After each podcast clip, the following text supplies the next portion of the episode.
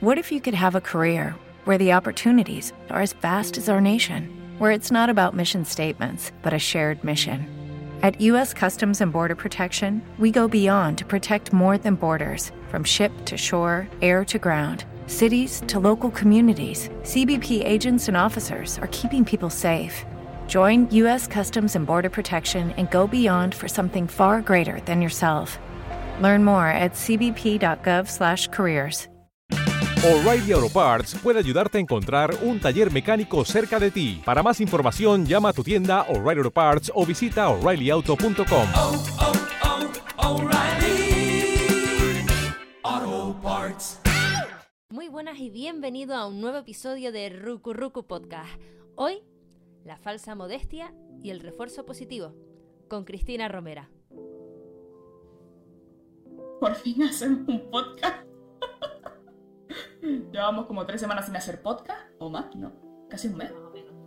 Eh, ha sido una locura. Entonces, eh, por fin volvemos a hacer de lo que iba el canal en su origen, un podcast. Eh, como vieron, ya cambiamos la imagen del canal. Va a estar todo el mes de octubre, porque hay que ahorrar. y ha quedado muy bonito, no es por nada. Em, entonces seguramente intentemos hacer algún especial de Halloween por ahí por el 31 y demás. Eh, Ana me quiere matar, pero yo me lo voy a pasar muy bien. Porque... eh. Yo y el terror nos llevamos muy mal. Mm, Es algo que es superior a, a mí. No, no puedo. O sea, eh, o sea, yo necesito, o sea, si voy a ver pelis de miedo o lo que sea, yo necesito que esté mi pareja por algún lado para decir, duermo con alguien esta noche. No estoy sola. Si me muero, no me muero sola. De todas formas, ya le iremos poniendo en redes sociales a ver qué prefieren ustedes. Eh, mi idea era hacer como algún jueguillo indie, cositas así, muy, muy de relax, para que nada no venga a matarme. que esa es la dirección de mi casa. A ver, fasmofobia se puede intentar. Se puede- me encanta el, la- el matite, se puede intentar. Se puede intentar. Yo no prometo nada, pero haré un esfuerzo. A ver, yo reconozco que yo lo paso mal, pero me flipa pasar miedo. Entonces, es como esa, ese masoquismo, ¿sabes? De que lo pasas muy bien, pero muy mal.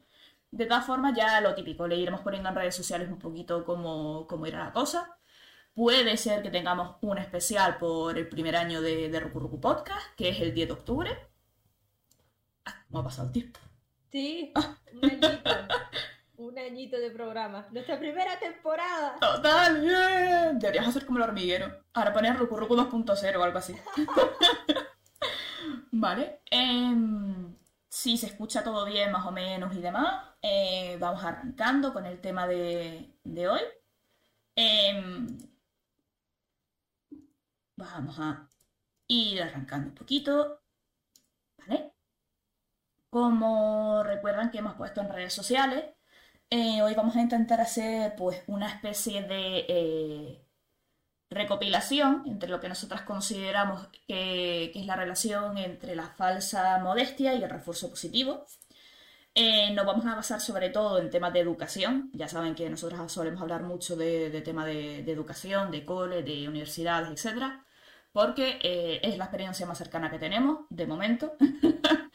y sobre todo porque como ya saben, que siempre lo hemos mencionado en, el podcast, mm, las dos vemos súper importante el, el que los más peques, bueno, y los adultos, sean conscientes de, de qué pasa y por qué pasan las cosas, y por qué hacemos lo que hacemos, y por qué creemos que hacemos estas cosas de esta forma, y al final, pues, suele pasar que, que no todo sale bien, básicamente. Se hace lo que mejor que se puede y claro, los, los jóvenes de hoy serán los adultos del mañana. Entonces, sí se puede... mm, El saber eh, no ocupa lugar y siempre es lo que nos hará avanzar como, como sociedad, como, como seres independientes y, y sobre todo ver el origen de una serie de comportamientos, porque en este caso la falsa modestia y el refuerzo positivo van muy de la mano de lo que hablamos con Cristina en episodios anteriores, como puede ser el tema del bullying y la autoestima minada, Ujú. que es un concepto del que ya hemos hablado en, en episodios anteriores, y todo al final se resume en, en una cuestión de, de autoestima. Y que al final, pues como siempre, ¿no? Eh, vamos a hacer el disclaimer de este episodio. Eh, obviamente todo lo que vamos a contar en este episodio son experiencias personales, ¿Por qué? Porque yo no puedo hablar de experiencia de otra persona porque vivo en un único cuerpo y ya me cuesta a veces controlarlo. Entonces, como vamos a contar experiencias personales, ¿vale?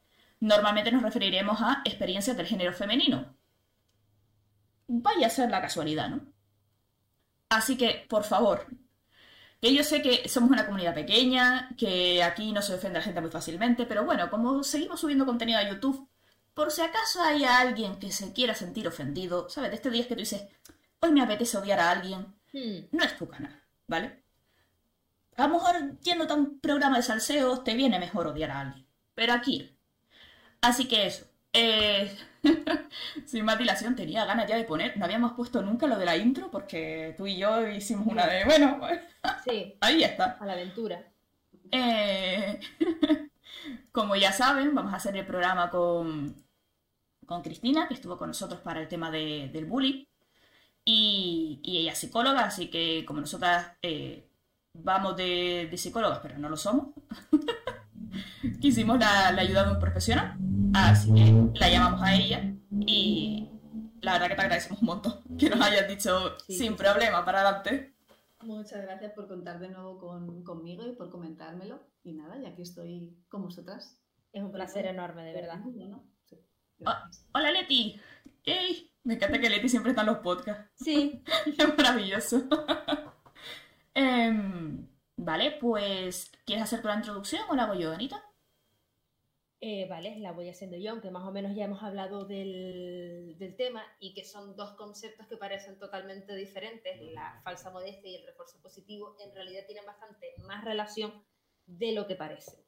Eh, sobre todo porque estamos en una sociedad en la que se nos ha enseñado que a lo mejor eso de destacar o reconocer nuestros propios éxitos, por ejemplo, llegarle a un compañero y decir, no, es que a mí se me da fantástico, yo qué sé, dibujar se me da muy bien dibujar, dibujo fantásticamente y creo que puedo desarrollar un buen trabajo. La gente te puede llegar a percibir a lo mejor como un pedante o no se te da tan bien. Hmm. Como que siempre va a haber una crítica eh, que uno va a percibir como destructiva y en realidad lo que hay que, que trabajar ahí, considero, es un poco de resiliencia de decir, oye, se me da bien dibujar. No soy aquí un mangaka, no soy aquí un super dibujante, pero considero que a mí se me da bien dibujar. ¿Por qué? Porque se te termina minando la, tu autoconcepto de una manera y creemos que la falsa modestia es uno de esos mecanismos o recursos que utiliza la persona para eh, recibir, o sea, para un poco ensancharse el ego. Corrígeme si me equivoco, Cristina, al final le está hablando ahí un poco un ego dolido que, que lo que quiere es recibir ese pequeño, me sale en inglés, ese pequeño Bueno, input, empujón o- subidón. sí, feedback. Y lo quiero buscar de manera externa a raíz de no me lo voy a decir yo porque si no soy un pedante, me lo están diciendo los demás. Entonces, si me lo dicen los demás, eso es lo que está bien. Eh, entonces se comienzan a vislumbrar nuevas formas de, de educación que parecen querer desbancar por completo a, a una educación más tradicional. Y ahora veremos qué es el, el refuerzo positivo en sí y su conexión con la, con la falsa modestia. Que ojo, eh, en el programa, ¿vale? Eh, vamos a hablar del mal uso del refuerzo positivo, ¿ok? Sobre todo que quede claro que el refuerzo positivo es un método educacional muy bueno si se usa bien. El problema es que muchas veces no se usa bien o no se entiende bien en qué consiste realmente el refuerzo positivo y se aplica pues de esa manera como cuando te tomas un ibuprofeno para todo. Pues más o menos un poco eso. Entonces, lo que queremos es eso, hablar un poco de qué tiene que ver uno con el otro, eh, qué cositas se pueden hacer, ¿no? O qué, qué eh, síntomas, vamos a, parezco un médico aquí, pero no, qué síntomas se pueden ver, eh, sobre todo por el tema de, de la falsa modestia, qué tipos de, de gente realizan falsa modestia, porque no todos usan la falsa modestia de la misma forma, ni con el mismo fin. Entonces, como siempre, nosotras tenemos nuestra información, Cristina nos tendrá que corregir porque San Google ayuda, pero tampoco... Yo, yo iré interviniendo. Exacto. Cuando considere, ahí estaré dándome esos apuntes. Lo que decimos, San Google ayuda, pero no te da la carrera. Entonces, eh, y lo de siempre, siempre que hemos traído a, a alguien con psicología. Esto no es una consulta, ¿vale? Eh, para cualquier problema que tú sientas que tienes, que haya algo que no está bien, igual que vas a un traumatólogo porque te duele el tobillo, vete a un psiquiatra, vete a un psicólogo. Primeramente, te eh, normalmente vas primero al psicólogo y el psicólogo te suele derivar a, a un psiquiatra, pero bueno, ve al médico para que te- ellos te puedan dar las directrices. Claro, y sobre todo porque al final aquí se va a hablar a nivel general. Claro. Y luego cada persona eh, pues tiene sus experiencias, sus aprendizajes, ¿no? Y en base a eso, pues es adaptar, ¿no? Esa, esa intervención, ¿no? Ese trabajo con esta persona. Em, ok, si quieres, ¿hago yo el refuerzo positivo o...? Vale. Vale. Eh, refuerzo positivo, ¿ok? Es una técnica que se usa sobre todo en educación, ¿vale? ¿Y en qué consiste? Pues es asociar el realizar una tarea, ¿vale? O realizar una conducta con que hay una consecuencia agradable. Hasta ahí todo bien. ¿Qué ocurre? Que eso se ha ido desvirtuando poco a poco en que no es solo una consecuencia agradable, no es una palabra de ánimo, no es una palabra de aliento, de lo estás haciendo bien, eh, te estás esforzando mucho, estoy orgulloso de ti, sino que ha ido derivando en, papá, si apruebo todas me compras la Play, papá, si apruebo todas me llevas a Euro Disney, mamá, si... Entonces ese es el problema, ¿vale? No, Lo único que un niño como niño va a pedir. Claro. Quién previamente ha podido decirle, no venga, que si sacas un notable, eh, Exacto. un, un refuerzo, ¿no? Es decir, porque, porque el niño, eh, si no de primeras, pues no se le ocurre de alguna forma que pueda haber esa asociación, ¿no? Entonces partido de, de algún punto. Sí, sí, sí, o sea, claro, a ver, eh, está claro que si el adulto no le ha dicho, eh, si apruebas te doy tal, o si y al final va escalando. O sea, tengan en cuenta que cualquier niño, y los adolescentes lo siguen haciendo y lo seguimos haciendo como seres humanos, eh, va a empujar los límites que le pongas. Porque obviamente, eh, si puedo tener más, ¿para qué voy a tener menos? Son niños, no son tontos. Que muchas veces no entendemos que los niños, oye, que pueden manipular o pueden intentar mm, instigar, o sea, Sobre todo porque un niño, lo que tú dices, está aprendiendo dónde Claro. están esos límites, ¿no? Entonces, nosotros como adultos somos las personas que vamos a tener que ir marcando ese límite. El niño, bueno, pues continúa hasta que tú le digas, oye, que esto no, exacto. esto no es así. Entonces. Por ejemplo, el ejemplo de una compañera de mi madre. Típico, si apruebas todo el curso te regalo un móvil. Obviamente no era un Huawei, ¿vale? Eh, claro, el niño ya era, eh, si apruebo tal, me compras el el ebook. Si apruebo no sé qué, me compras el no sé qué. Obviamente todo Apple porque el niño tonto no era. Eh, entonces, claro, llegó un punto en que me acuerdo que las, pro- las propias compañeras de mi madre le decían, eh, ¿y cuando te pida un coche, qué vas a hacer? Y si no se lo puedes dar, porque no le has puesto límites. O sea, no le has dicho que va a haber, va a llegar un momento en que tú no puedas darle algo y siempre ha obtenido lo que quiere. Con lo cual, eh, ¿hasta dónde vas a llegar para darle lo que quiere? Claro que será bueno que se pueda ne- negociar en la medida en la que se pueda, Claro. dependiendo de la edad del niño, de su madurez, ¿no? Pero, pero sí que es cierto que es importante ahí que marquemos ese límite y si me está pidiendo un teléfono, claro, el siguiente paso va a ser, vale, ¿y entonces qué consigo eh, cuando saque eh, otro 10 o cuando saque, mm, Mm. cuando haga genial este trabajo, ¿no? Entonces, Sí. claro, ahí está ese adulto el que le tiene que decir, bueno, pues que, no siempre va a ser así, ¿no? Es decir, que no siempre va a obtener un refuerzo positivo porque, porque haga algo bien. Es que creo que eh, lo que no se ha entendido bien del refuerzo positivo es que eh, aunque se refuercen conductas, también hay que enseñar a los niños que tienen ciertas obligaciones, ¿vale? Lo que no se puede hacer es eh, que pasa un poco ahora, porque parece como que hay que tenerlos muy entre algodones, ¿no? Y, y muchas madres han llevado, y padres, han llevado esto hasta el extremo. Y es como, a ver, está muy bien que tú fomentes cierto tipo de conducta, te recoge tu habitación, haz las tareas, eh, intenta probar todo, etcétera, etcétera. Inculcar un sentido de responsabilidad. Ajá. Pero que eh, ese niño, cuando sea adulto, eh, y por ejemplo, eh, yo qué sé, pague sus impuestos, eh, la única, el único refuerzo positivo que va a tener es que no va a cometer un delito, ¿vale? No va a venir alguien de Hacienda a darle un abrazo y a decirle gracias por darnos tu dinero. Entonces, claro, o sea, hay que enseñar también que hay ciertos refuerzos positivos que son abstractos, que es un, más que un refuerzo positivo, es no tener una consecuencia negativa.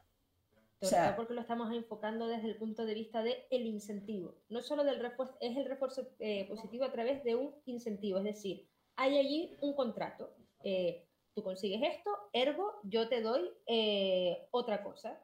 Entonces, es una motivación extrínseca, o sea, es decir, tú mismo, eh, tu motivación para conseguir ese algo es externo a ti, no es, o sea, eh, lo que voy a conseguir no es algo que a mí me haga mejor como persona o que sea algo que, que sea por una cuestión de disciplina, de repetición, de, de llegar, de llevar a cabo una, una tarea. No, lo hago porque hay una motivación externa que me va a, a hacer conseguir una cosa que quiero. básicamente. Fíjate, incluso aquí eh, te pone que eh, no tiene por qué ser objeto, tampoco tangible, ¿vale? Em, sino que la finalidad es que mediante ese mensaje, básicamente, porque al final tanto un regalo como una palabra siguen siendo mensajes, uno con palabra hablada y el otro no, eh, lo que se trata es que genere en la persona una emoción agradable, ¿vale? Que asocie el haber hecho eh, esa tarea, el haber hecho ese, eh, esa acción con algo que tiene una consecuencia agradable. Con lo cual, pues en nuestra mente, que desde niños se está formando y somos esponjas, si tú aprendes que X conducta tiene una, eh, genera un sentimiento agradable en ti, pues obviamente la vas a seguir haciendo porque te es agradable hacerla. Y sobre todo porque el cerebro huye constantemente de- del sufrimiento y del dolor. Entonces, si encuentra un paradigma que le funciona, por donde, por ende, las cosas no, no le van a resultar dolorosas, pues con eso que tiramos a tope, compadre. O sea. Claro, es decir, cuando, cuando queremos además instalar una, una conducta, eh, el refuerzo positivo funciona, funciona muy bien. Luego también está la parte de ir desvaneciendo. Es decir, retirando también poco a poco ese refuerzo. Es decir, si por ejemplo mm, eh, eh, te estoy premiando por cada mm, sobresaliente que saques, pues llegará un momento que tendrá que ser pues cada tres o cada cuatro. Es decir, ir desvaneciendo ¿no? ese refuerzo que se, que se va a poder conseguir. ¿no? Y es lo que va haciendo que deje un momento que ya no sea tanto eh, por lo que voy a conseguir, sino por la sensación que a mí me va generando. Sí, que es lo que hablamos nosotras en el- lo que decimos pre-podcast, que al final hacemos un podcast antes de empezar, eh, que lo hablábamos las tres, ¿no? Y lo que decimos era eso, ¿no? Que al final parece como que eh, siempre tiene que ser un premio y siempre tiene que ser algo más y mejor. Es como, no, o sea, al final so- te tiene que quedar que incluso la propia satis- autosatisfacción, eh, oye, pues te tiene que valer. O sea, por ejemplo, eh, a mí me condicionaban, entre comillas, ¿no? a que realmente a quien tenía que satisfac- satisfacerle, perdón, eh, el tema de aprobar o el tema de sacar buena nota, era a mí misma. Porque al final, por ejemplo, mi madre siempre me solía decir, yo lo único que puedo hacer por ti es invertir en tu educación, pero no puedo estudiar por ti, no puedo hacer los trabajos por ti. Entonces, te, o sea, te tiene que repercutir a ti en algo positivo. Claro, lo único que un niño cuando somos muy pequeños quizá no pensamos tanto Claro. en, en- en ese futuro ni en la consecuencia que va a generar, ¿no? Los niños van mucho más a lo, a lo inmediato, lo que puedo conseguir ahora, ¿no? Entonces también es importante, bueno, pues que pueda haber cierto refuerzo, que yo siempre propondré eh, que pueda estar mucho más presente el, el, el simbólico, bueno, el social, la parte de, de alguna forma, el reconocimiento, ¿no? De, oye, qué bien lo has hecho, Mm. eh, me ha encantado, y no solamente la conducta, sino, oye, pues es que eres genial, o me encanta verte eh, sonreír, me encanta vértelo pasar bien, ¿no? Que se pueda también ir reforzando esa parte de la persona, que es lo que al final va a ir construyendo esa, esa autoestima sana. ¿no? Que yo creo que eso lo olvidamos bastante, ¿no?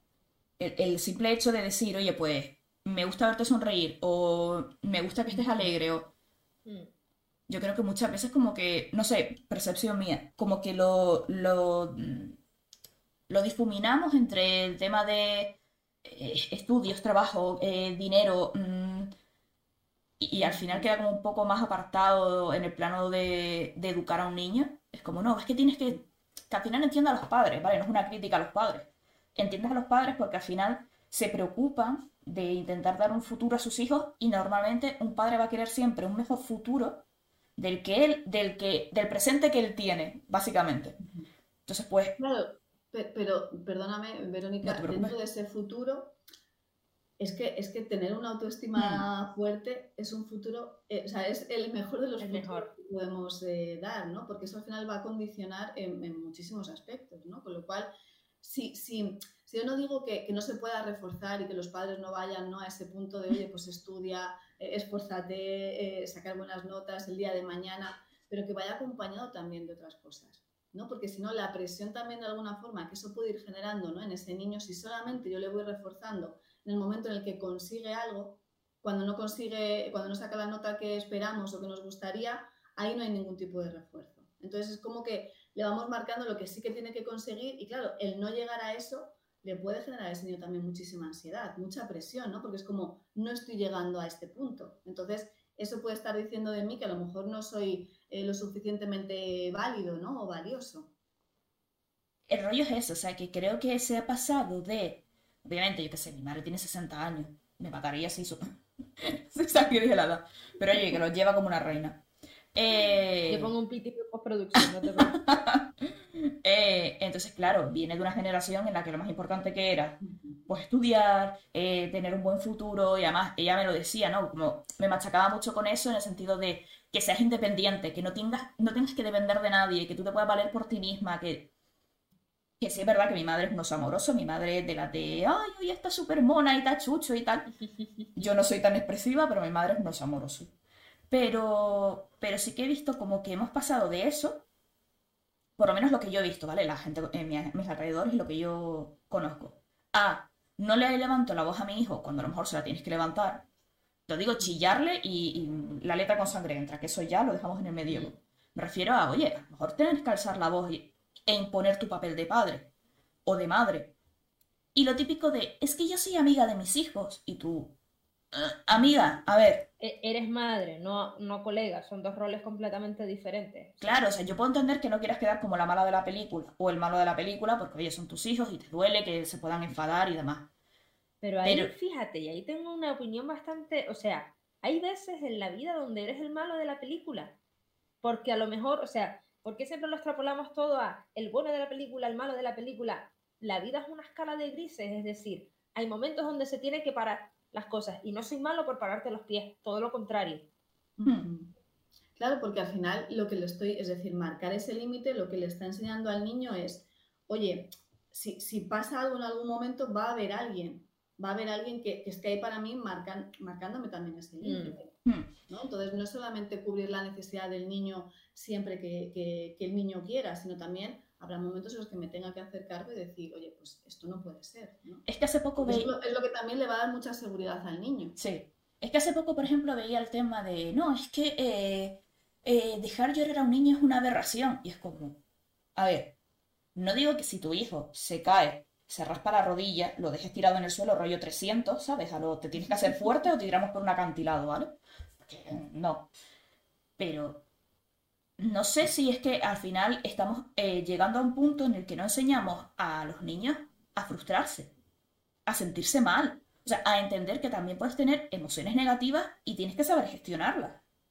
Porque... Claro, pero, pero ahí, es decir, ¿de quién vamos a aprender a gestionar las emociones? De papá y primeramente un adulto que yo cuando me haya hecho daño, que yo cuando me esté sintiendo triste, haya puesto palabras a eso, porque si no el niño no sabe si se siente enfadado, si está triste, le cuesta identificar las emociones. Entonces, si no hay alguien que en ese momento le acompañe en eso, ponga palabras a lo que está sintiendo o, le acompañe en el dolor que puede estar eh, eh, notando cuando se ha caído, ¿no? Es el, el, que pueda no vivir esos momentos en soledad, que es lo que va a hacer que adquiera también esos recursos y que luego pueda enfrentarlo, pero tanto en un polo como en otro. Sí, sí. Eh, nos, nos podemos colocar en la idea de, no, yo tengo que poder con todo, porque a mí me han enseñado que cuando yo me caía, venga adelante, no pasa nada, tú puedes. Eh... Con buena cara y. Mm, Exacto. ¿No?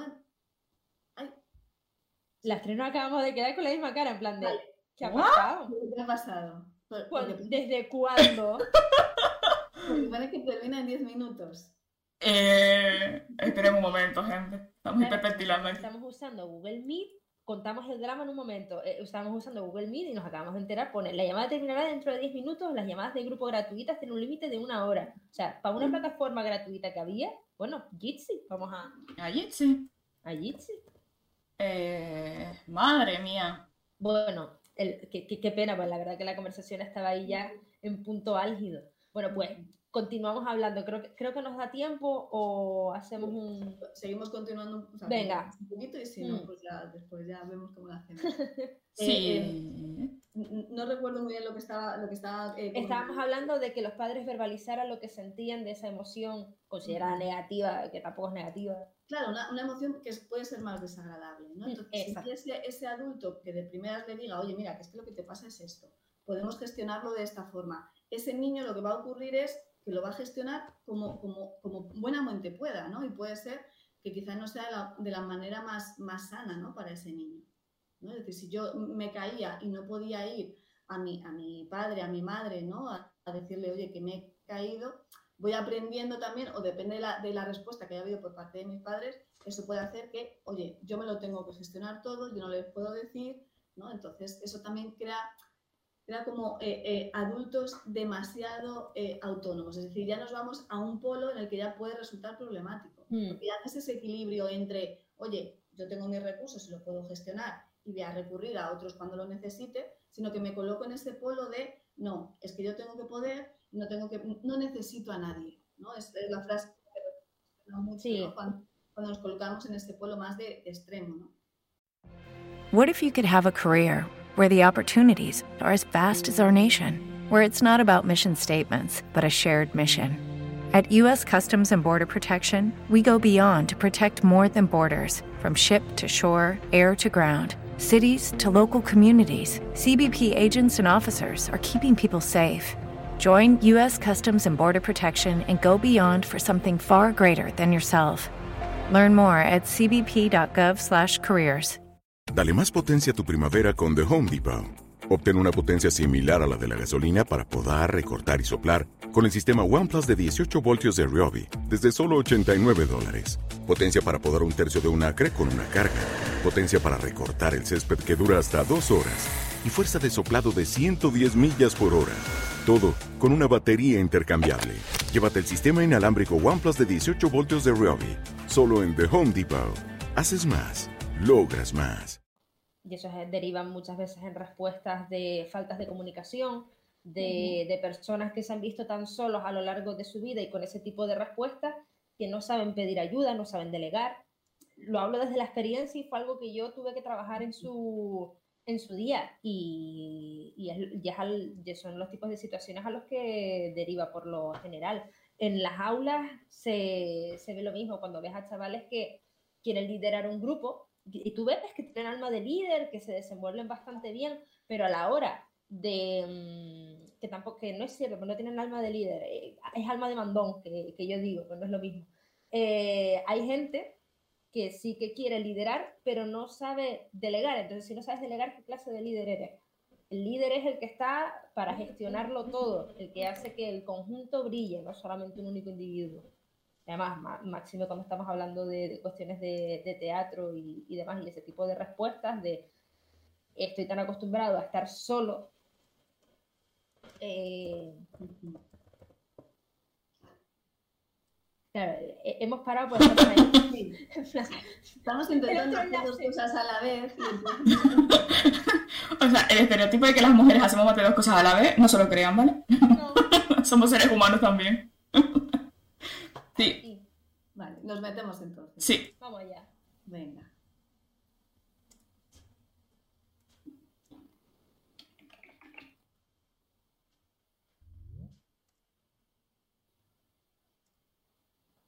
Vale, hola.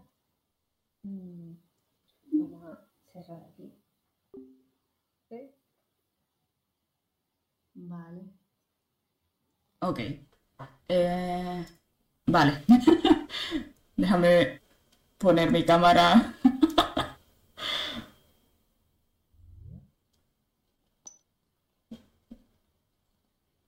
Vale, hemos vuelto. I believe. Cero coma, ¿eh? No hemos tardado nada.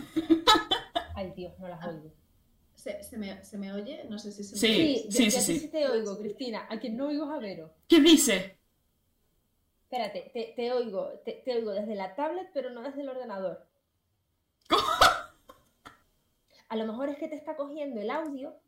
¿Ahora? Bueno, yo te oigo, o sea, yo, yo gestiono. ¿Ahora? Eh... ¿Ahora se me oye? Me sale que estás silenciada. ¿Yo? No, espérate, es problema de mi ordenador.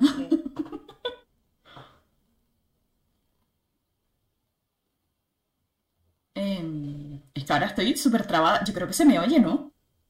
Yo, yo a ti sí te oigo. Vale, vale. Da igual, pues las escucho desde la tablet, ya está. Ay, Dios. ¿Ustedes me oyen a mí? Sí, sí, sí, perfecto. Vale.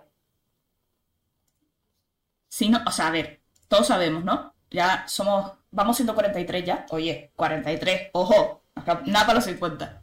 Em, todos sabemos que si no hay un problema de tecnología en nuestro canal, eh, o sea, no, un podcast nuestro, asumámoslo.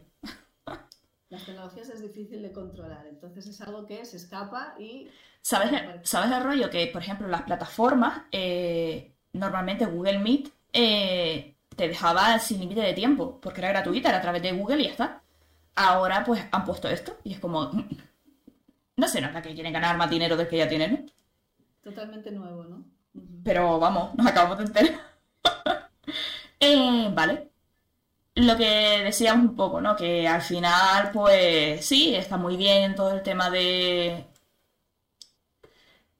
Hay que encontrar un equilibrio, básicamente. Y no hay padres ni madres perfectos, obviamente, porque no hay seres humanos perfectos, ¿vale? O sea, esto no es una crítica de, Dios mío, lo están haciendo mal, lo de un lado y lo de otro. No.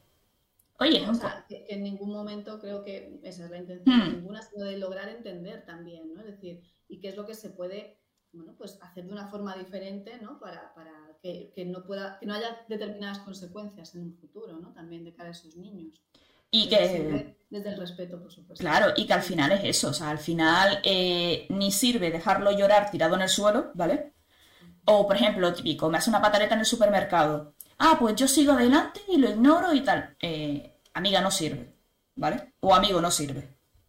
Dentro de la psicología es algo que, que ha cambiado hace relativamente poco. Es decir, eh, yo me acuerdo en la carrera que me leí un libro que se llamaba Duérmete niño, Ujú. que creo recordar, que es, tú deja llorar al niño, ve acercándote de vez en cuando, le vas dejando espacio. Y, y claro, en su momento para mí tenía, tenía como mucho sentido, ¿no? Por lo que hablaba del refuerzo, el castigo, el refuerzo positivo, negativo, todo eso.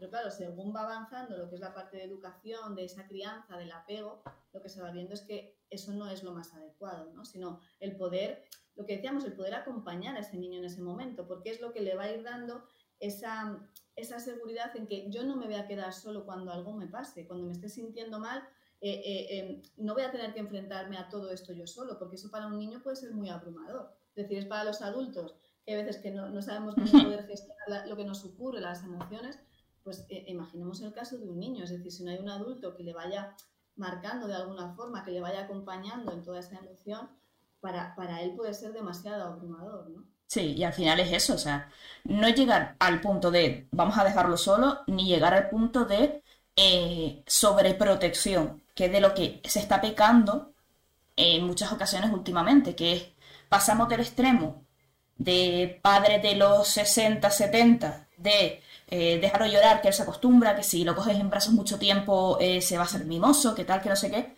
a mm, es que no lo puedo dejar salir a la calle porque, claro, ese niño. Y, y es como, chicos, chicas, relájense, ¿sabes? El niño también tiene que enfrentarse a ciertas cosas.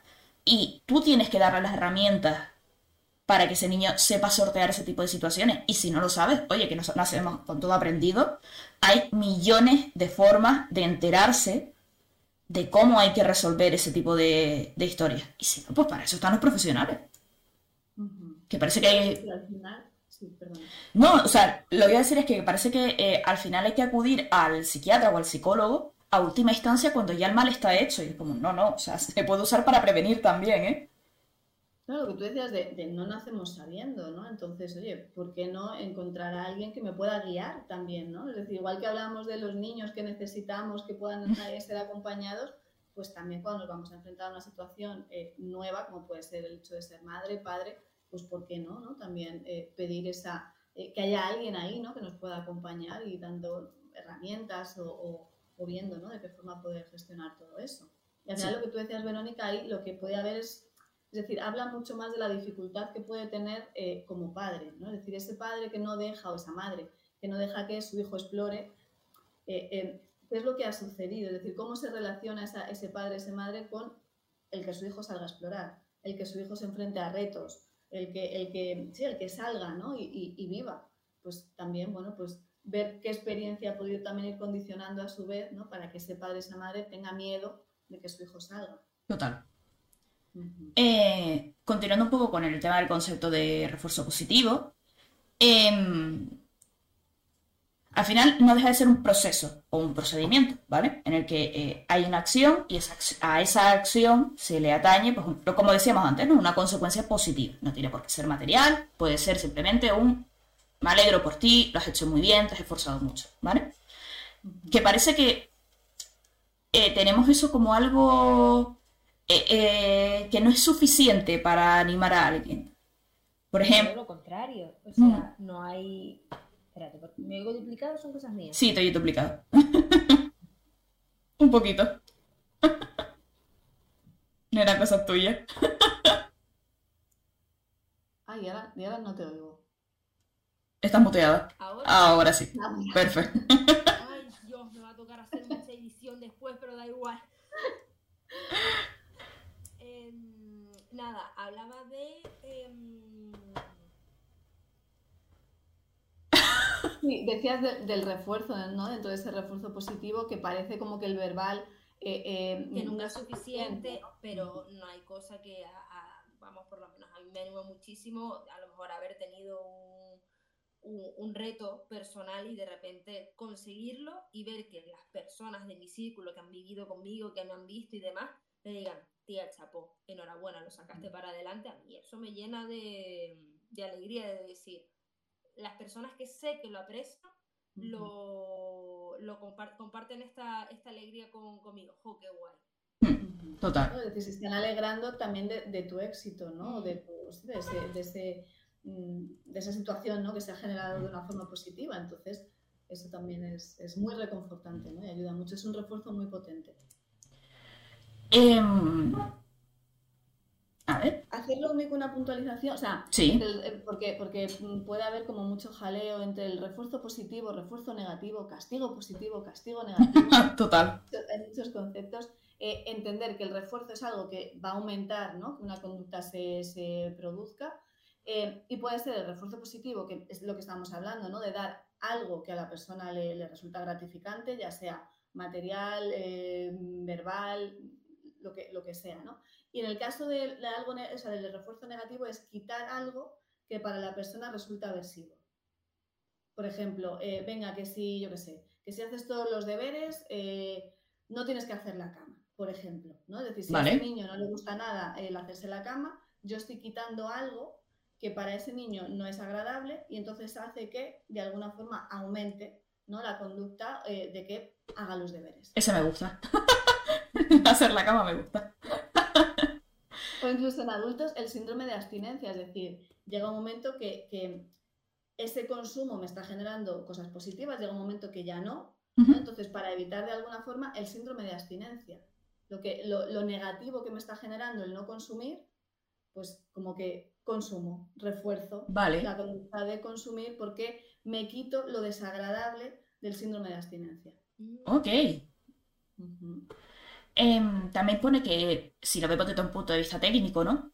Eh, existe una contingencia positiva entre la respuesta concreta y un estímulo apetitivo. La conciencia de esta contingencia es para motivar al sujeto, al niño, niña, adulto, adulta, X, a, a ejecutar la conducta para obtener esa recompensa. Que aquí yo creo que es donde se ha un poco eh, difuminado lo que debería hacerse versus lo que se hace. O sea, como estos vídeos de lo que me llega de Shein versus la realidad, ¿sabes? Que es como, es dar un refuerzo, pero ese refuerzo no tiene por qué ser un viaje a Euro Disney, ¿vale? O ese refuerzo no tiene por qué ser eh, el nuevo móvil o las playeras barra tenis barra de donde de qué isla seas y como lo digas. Eh, nos vamos, tu abuela, tú y yo, a tomar un café, mm, las tres juntas y nos echamos unas risas y entre las tres vamos a celebrar que has aprobado las matemáticas. Mira, o sea, yo se lo decía antes a, tanto a Cristina como a, Ana. Em, mi recompensa por acabar el curso, o sea, por aprobarlas todas, ni siquiera con notable, o sea, por aprobarlas todas, que es verdad que Ana y yo, aquí donde nos ven haciendo bromas, aquí la amiga también éramos de media de notable, ¿vale? Somos las angustias de no he sacado tal nota. Em, era, vamos a ir. momento, Sí, no, no, a ver. Una da para lo que da. Hay matemáticas que ni a ella ni a mí. mm.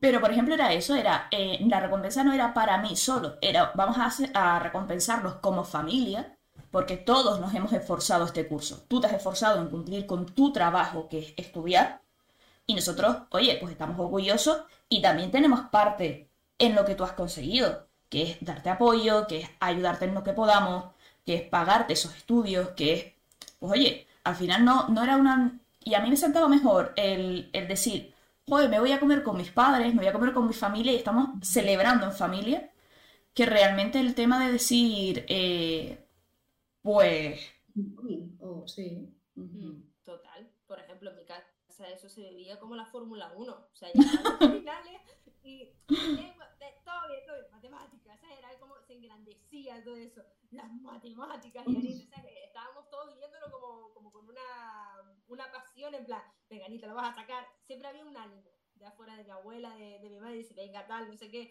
te ayudamos, te apoyamos, lo que sea, y de repente, un 5, ya eso era la, la fiesta y, y lo celebrábamos por el hecho de celebrar que a pesar de todo lo que te cuesta, de a pesar de que todo tal Ujú. día lo conseguiste, Claro. vámonos, vámonos de, de- Ujú. un día que saca un 7 en física y química, que eso nos quedaba hasta asustada.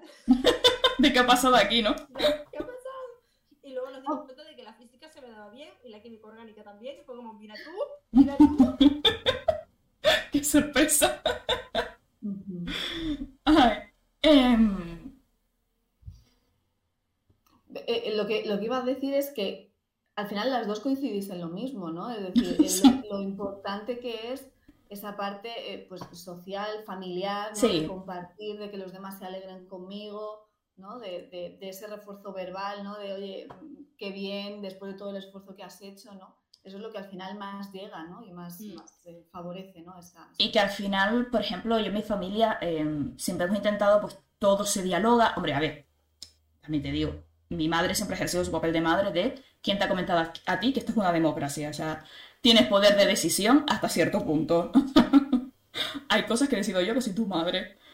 Pero en la medida en que era posible, eh, pues a lo mejor eh, había un problema, lo típico, algún profe o lo que fuese, alguna asignatura que tal.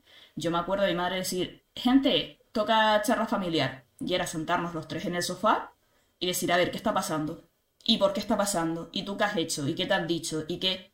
¿Sabes que yo nunca viví, por ejemplo, como si tenía compañeros de llegar y que los padres empezaran una bronca impresionante porque el profesor les decía, no, no, mi madre llegaba cabreada. Pero ella se sentaba y decía, a ver, ahora me cuentas tu versión. Y con las dos versiones, mm, ya yo me hago el croquis mental de, porque conozco a mi hija, de si es que tú has pasado de todo, o es que, oye, pues hay un 50-50, o tú tienes razón. Y a lo mejor el profesor no está haciendo bien su labor, o no se están entendiendo, etcétera, etcétera. Entonces, por ese lado sí que yo no me puedo quejar. Porque a mí, por ejemplo, el tema del refuerzo positivo sí que me lo ejercieron bastante bien. Y sí que era más cosa mía el tema de eh, Lady Angustia, de no he sacado tal nota, yo quería esta nota porque esta nota la... que realmente por mis padres, pues, bueno, me pasó el año pasado, Ana lo, lo vivió con el TFG. Sí. No, pero es que el TFG, eso, eso es para ser un monólogo. Un Buah, de- Mi, mi TFG, te lo digo en es serio, un momento crucial en la vida de un estudiante. mi TFG, Ana está ahí, mi TFG es para hacer un monólogo de tres partes, o sea, desde principio al final, espectacular. Eh, y yo me acuerdo, me pusieron un 8 y no me lo puedo creer, un 8. Yo quería más nota porque yo me lo ocurre, porque tal. Hasta que llegó mi madre y me dijo, pero tú eres tonta, que tienes un 8. O sea, que es un 8 en un trabajo de fin de grado, ¿de qué te estás quejando? Que tienes un notable. O sea, que O sea, sí, ahí, ahí también quizá la, la autoexigencia. Sí, sí, sí. Yo reconozco que yo soy... No, no, no nos habíamos dado cuenta. No, ¿verdad? Para nada. A ver, también digo una cosa a mi favor. yo no le pido a nadie más de lo que yo puedo hacer. Y eso lo he llevado siempre a rajatabla. Mi madre dice lo mismo. Pero es verdad. Mamá. Niña, perdona que solo te llevo tres años. A ver. No, pero que- que eso, pero vamos, la misma palabra. Pero es que-. No sé, yo lo he llevado así. O sea, yo no voy a exigirle a nadie más de lo que yo puedo hacer porque me parecería estúpido. Si yo no puedo hacerlo, ¿cómo le voy a exigir a alguien que lo haga? Como, a ver. Bueno, o lo que la persona pueda hacer, porque a lo mejor tú Mm. estás poniendo como un, un límite que es tu límite, Mm. ¿no? Eh, eh, pero la otra persona tiene otro diferente. Es decir, que a lo mejor su límite es el 5, es lo que decíamos. ¿no? No, yo por ejemplo, por ejemplo, notas, fíjate, no, en ese sentido no. Mi único es, tío, trabaja. Ya está, es lo único que yo te pido. Yo sé, y Ana lo, lo sufre, yo soy muy angustias con las fechas, ¿vale? Entonces, yo tengo 550 millones de horarios. Tengo mi horario aquí de enfrente, tengo mi horario en Google, tengo mi horario en el móvil. eh, yo soy de la de, Ana, esto estaba tal. No, Ana, esto... Somos como el Jin Yang, ¿vale? En ese Sí. sentido es bastante gracioso. Pero, por ejemplo, nos ha pasado, eh, ahora subiendo unos episodios de un juego y tal. Ana, tía, estoy currando, estoy con mil cosas. Vale, perfecto, ya tú me avisas de cuándo pueda estar. Y me pasaban los mismos trabajos en grupo, era como, tío, lo único que te pido es que trabajes. No te pido nada más. Porque si hay algo que me reventaba era, y pasa mucho, el típico de, eh, te lo entrego la noche anterior, mal hecho, para que tú tengas que corregirlo. Y es como, primero, Claro, pero, pero ahí ya entra, ahí ya entras tú, claro. Claro. bueno, la persona que tenga su límite, pero en el momento en el que me está afectando a mí, es tanto que entraba yo. Yo te puedo decir, el chico con el que yo estoy ahora en la uni, que fuimos los dos únicos que dimos el salto a, la universidad aquí en España, cada vez que le ponían en un trabajo conmigo en el ciclo, la cara era espectacular. O sea, su cara de voy al paredón ahora mismo eh, era maravillosa. ¿Por qué? Porque yo soy de las que lo quiero tener cuatro días antes, porque eh, lo reviso y vuelvo a revisar el PowerPoint. Y cambio los colores del PowerPoint porque no casan con no sé qué. Y la tipografía no me gusta porque tiene que ir en no sé qué. Yo soy así, entonces como, yo no te exijo que lo tengas cuatro días antes, pero al menos, oye, dame un par de días de margen por si hay algo mal, nos podamos reunir todos en clase y ver que hay algo mal. No me lo dije el día antes. Y este chico es de dártelo todo el día antes. Entonces, cada vez que le ponían en un trabajo conmigo, me miraba con una cara de cervatillo de otra vez. Y yo, Además, es, es como que, me encanta, me está haciendo un medio monográfico pero bueno, ha derivado por aquí. Eh, parece que la vida a Vero le, lleva, le trae personas así, Sí. ¿no? En es como, ¿por qué? a ¿Qué ver, lección vital debo yo de sacar de esto? yo creo que el universo me dice relájate. ¿Lo puedo cumplir? Está complicado.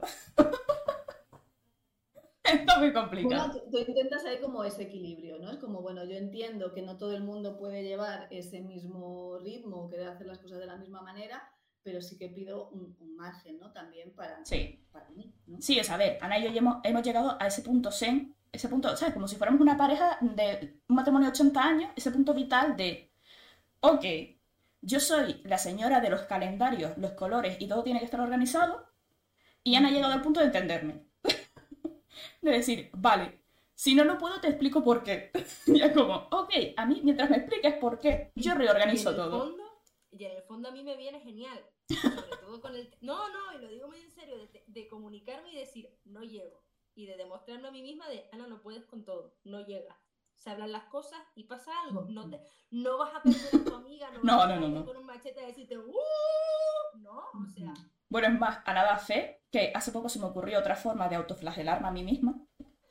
Es maravilloso. Y entonces dije, oye, easy. Semana a semana, pongo en nuestro canal de Discord, en el que tenemos ella y yo privado para el canal, una lista de las cosas que tenemos que hacer. Y vamos tachando las cosas que vayamos haciendo. Entonces, claro, yo lo reviso todas las mañanas. Y yo voy diciendo, uy, quedan muchas cosas que hacer, ¿no? Entonces ya me ves mandándole un WhatsApp a Ana. Anita, ¿tú crees que puedes tener esto para hoy? Sí, no. Entonces, digo, bueno, pues vale. Si no puede ser para hoy, otro día. comunicación. Sí, hemos llegado a ese consenso. Comunicación y, y respeto lo que decíamos, ¿no? De esos, de esos límites, de esos Mm. tiempos y de, de ese espacio, ¿no? De cada uno. Un día tenemos que hacer un podcast solamente de tú y yo organizando un podcast. Porque da para da pa tres. Sí, sí, sería, sería muy risa. Eso y del TFG, ¿no? También habíais comentado. Mira, el Sí, TFG. sí. Bueno, de hecho yo hice un pequeño sketch de, de monólogo que decía, el, TFG es el eh, trastorno generacional deformativo. La Total. década. Total. O sea, o algo así, no me acuerdo cómo era, pero bueno, era más divertido. yo solo te digo que yo seguía a mi profesor de TFG en Instagram y mientras yo estaba llorando porque no llegaba, mi profesor estaba eh, tomándose unas cañas. Bueno, Y yo, y yo por WhatsApp, pero Ana, mira este tío, pero qué sinvergüenza, ¿cómo puede ser esto? Y aquí llorando. ent- entiendas el contexto, porque no, o sea, es que no, no había respondido a ningún mensaje, no, o sea, no es que digas tú, no, coño, el pobre hombre, No, no, no. tiempo de ocio, lo que sea, no. No, no, es que yo hice el TFG sola. ahí, ¿no? No, no, yo hice el TFG sola. Además me hizo mucha gracia el día que tuve que presentar el TFG y apareció y yo dije, coño, está allí, de verdad, que no solo su- sube fotos. Y ahí poner el foco en el acompañamiento, lo que, lo que hablábamos Sí. al, al principio, ¿no? Es decir, yo me voy a enfrentar a una situación en la que necesito que, que haya otra persona que, que- que sabe, que sabe cómo poder enfocarlo, que me vaya acompañando. Sin, es decir, la sensación que tú tuviste es la que podíamos estar hablando de esos niños, cuando de repente es como, apáñatelas. Tú te Básicamente. quedas ahí con esa emoción, tú te quedas ahí con ese trabajo y ya saldrás como puedas. Sí, claro, eso es también genera mucha angustia. Sí. Y todo el tema de la intermitencia, que eso lo que te genera es una inseguridad tremenda y lo que terminas es fomentando más el miedo y la otra persona lo que va a tener que trabajar entonces es el coraje. Yo coraje le eché, con muchas lágrimas, pero coraje le eché. Te genera esa incertidumbre, ese tal, pero viéndolo desde mm, el tema del, refuer- del refuerzo y lo que comentaba Cristina de, Hmm. ese niño y tal, puede pasar por, por ahí. ¿Sabes lo que yo creo que a mí me fastidió más y va a relación con el tema del refuerzo positivo? Yo creo que lo que más me fastidió, fíjate, fue em, recibir una felicitación por parte de esa persona. Porque fue como, no lo sentí como un refuerzo positivo, lo sentí No. como una excusa Y como una apropiación de un trabajo que no había hecho. Porque si me dices, oye, es un tutor que ha estado ahí, que lo ha intentado, que te ha apoyado, porque puede ser que sea un tutor que no maneje muy bien el tema, pero no era el caso, el tío tenía un máster en el tema que yo hice. Em, oye, pues te sientes orgulloso porque tú dices, alguien que tiene un máster, que está en muchos niveles por encima de mí en este campo, pues oye, te has felicitado y te ha dicho que has hecho un muy buen trabajo, pero yo creo que muchas veces los niños se sienten de esa forma con los padres, porque como padres intentas ejercer una autoridad, pero en muchos sentidos es como, no le explicas por completo a tu hijo por qué le estás dando ese razonamiento. Entonces te falta ese rollo de decir, vale, te lo explico. Mi madre me lo hacía, por ejemplo. Mi madre me decía, nunca aceptes un por qué no. Que después se arrepintió, porque claro, imagínate yo con tres años, y mi ¿Y madre, por ¿por qué? no? Y yo, ¿por qué no, no? Y mi madre ya... Dios. Pero es lo que ella me decía, yo prefería enseñarte eso, aunque me trajeras por el camino de la amargura, hasta que ya hablabas con propiedad, que enseñarte que si yo te digo por qué no, tú te tienes que callar. Pues no, yo me equivoco, soy tu madre, pero soy un ser humano. Entonces, oye, si tú crees que yo me estoy equivocando, nos sentamos y hablamos. Y si, y si me he equivocado, me da culpa. Entonces, yo creo que también falta mucho por esa parte en ciertos padres, no en todos obviamente, de, oye, a lo mejor tengo que sentar a mi hijo y explicarle qué es lo que está haciendo mal. No desde el, ay, cariño, mira, es que esto está... No, siéntalo y háblale como una persona normal dentro de los límites de su edad, ¿vale? Que no hace falta que... Porque Claro, porque si no estamos infantilizando, es decir, esa Claro. vocecita puede estar bien para un niño más pequeño de oye cariño, pero claro, ya un adulto, alguien de 18 años que te intenten infantilizar, pues eso puede generar mucho, mucho rechazo ¿no? hacia, hacia ese momento. ¿no? E incluso un niño de 5 o 6 años, no hace falta que le hables, ay, cariño, mira, siéntate. No, o sea, le puedes hablar una voz de persona normal y decir, oye, mira, pues esto está mal, ¿por qué? Pues porque eh, a lo mejor molestas a otras personas y no está bien molestar a otras personas porque a ti no te gusta. a mí, por ejemplo, mi madre siempre me lo llevaba muy a mí, ¿no? Ah, ¿a que a ti no te gusta que te moleste? No. Pues entonces, ¿por qué le haces a los demás lo que no te gusta que te hagan a ti? Qué típica frase de madre, eh, de primero de madre, ¿sabes? Entonces, oye, siéntate con tu hijo y háblalo. Y cuéntale experiencias. Cuéntale tus propias vivencias. Adaptadas, obviamente. Adaptado. Ujú. Pero cuéntale. Sí, y con, con ejemplos, como tú decías, ejemplos eh, eh, tuyos, ¿no? De- de, pues cómo has vivido esto cuando te has enfadado con este amiguito, eh, a mí me puede pasar lo mismo cuando, ¿no? Es decir, poner ejemplos que sean adaptados a que, a- para que lo pueda entender, ¿no? Y cosas que le puedan suceder a él en su escala. Y pasamos al tema de la falsa modestia para ahora explicar un poco por qué metimos estos dos temas así que parece que no tienen relación, ¿vale? Eh, ¿Lo haces tú, Anita, o quieres que lo haga? Mm, Vale, el, el tema de la falsa, bueno, todos sabemos lo que es la falsa modestia y yo aquí, mm, sobre todo, caso, yo en su momento tuve una autoestima muy minada y hasta qué punto es, yo siempre he pensado, tú puedes estar muy mal, pero hay que echarle ganas a la vida. O sea, hay momentos donde, donde todo es muy oscuro, donde de verdad que no se ve nada, que te ves con una mano delante y otra detrás, y momentos vitales que, es que son mm, el horror.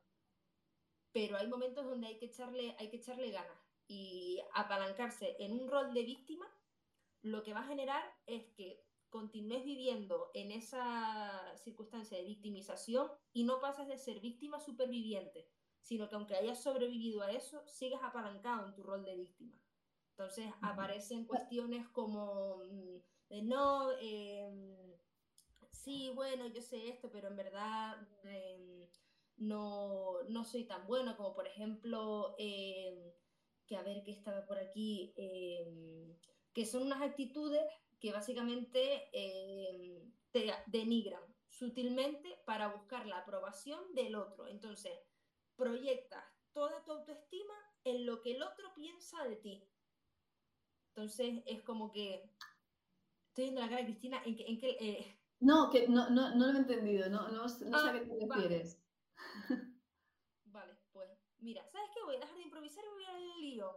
No, no, no, o sea, No, que- muchacha. que- que yo me he quedado como diciendo, me ha, me ha costado seguir el hilo, pero que, que podemos... Que al final te mantienes en tu rol de víctima, creo que es lo que yo he entendido. Sí, Porque te es más cómodo mantenerte en ese rol de víctima y vivir de la aprobación de la ajena. modestia de, ay, pobrecito yo, es que no soy tan bueno, es que yo no, yo no sé. Claro, y, y vivir eso de la, de la aprobación ajena, porque entonces no tienes que hacer un trabajo de autoconfianza. Hmm, No tienes que trabajar en tu no. autoestima, en tu conciencia, en tus valores. No, no. Estás tomando lo que la gente te da y estás viviendo en base a ello. Creo que es lo que, estaba- lo que estabas intentando, ¿no? Sí, sí, sí, por ahí. Claro, va. ahí lo que, lo que partimos es de lo que hablamos, ¿no? De esa, de esa autoestima que puede estar de alguna forma eh, dañada, ¿no? Y aunque a lo mejor yo me crea o, o esté comentando, pueda estar como orgulloso, ¿no? De lo que estoy consiguiendo, eh, a lo mejor para mí no es suficiente, Hmm,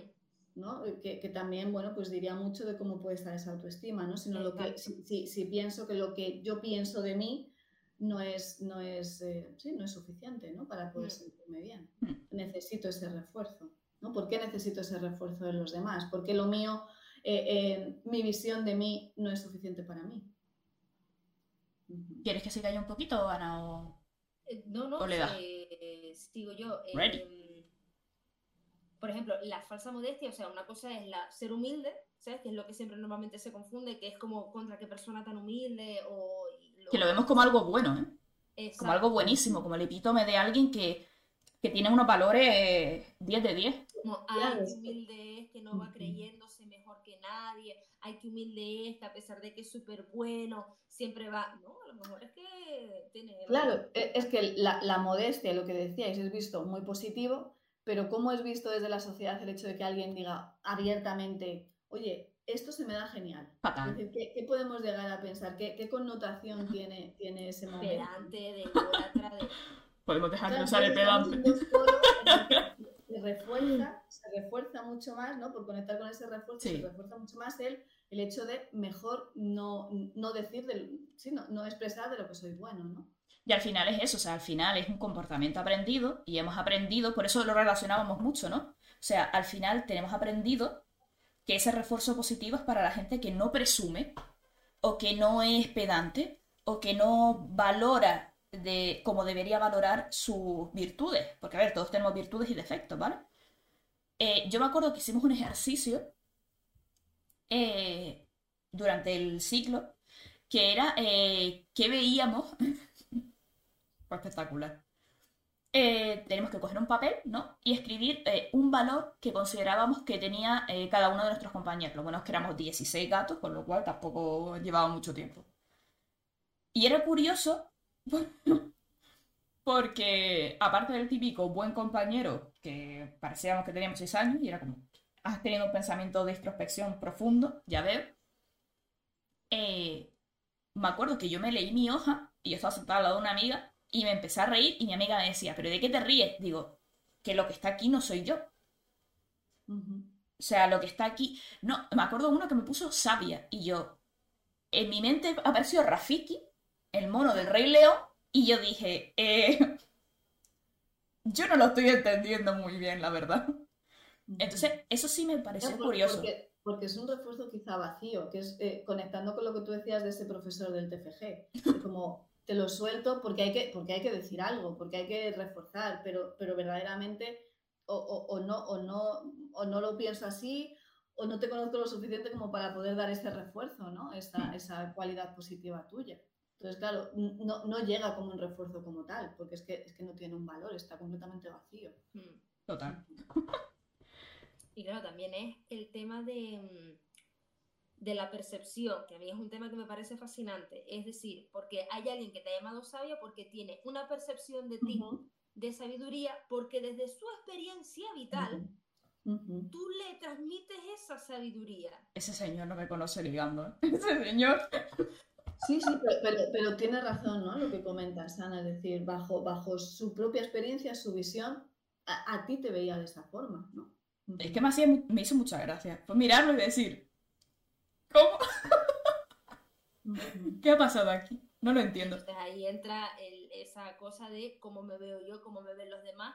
Luego empieza ya todo el tema de la filosofía New Age. El otro es mi. Que sí, o sea, yo puedo llegar a La proyección, ¿no? Porque efectivamente lo que tú estás viendo en el otro son cosas que no quieres ver en ti o que es tu percepción la que estás echando sobre una persona y a lo mejor la situación ha sido otra completamente distinta y porque tu vivencia ha sido una cierta vivencia, destripas toda esa situación que en realidad no ha sido más que me despisté de contestarte un WhatsApp y tú te has montado una paranoia de que, porque estaba acostumbrado de que cuando no le contestan el WhatsApp, Guau. entonces se genera ahí un tipo de respuesta que esta persona asimila con que la van a dejar de lado y es como, que no.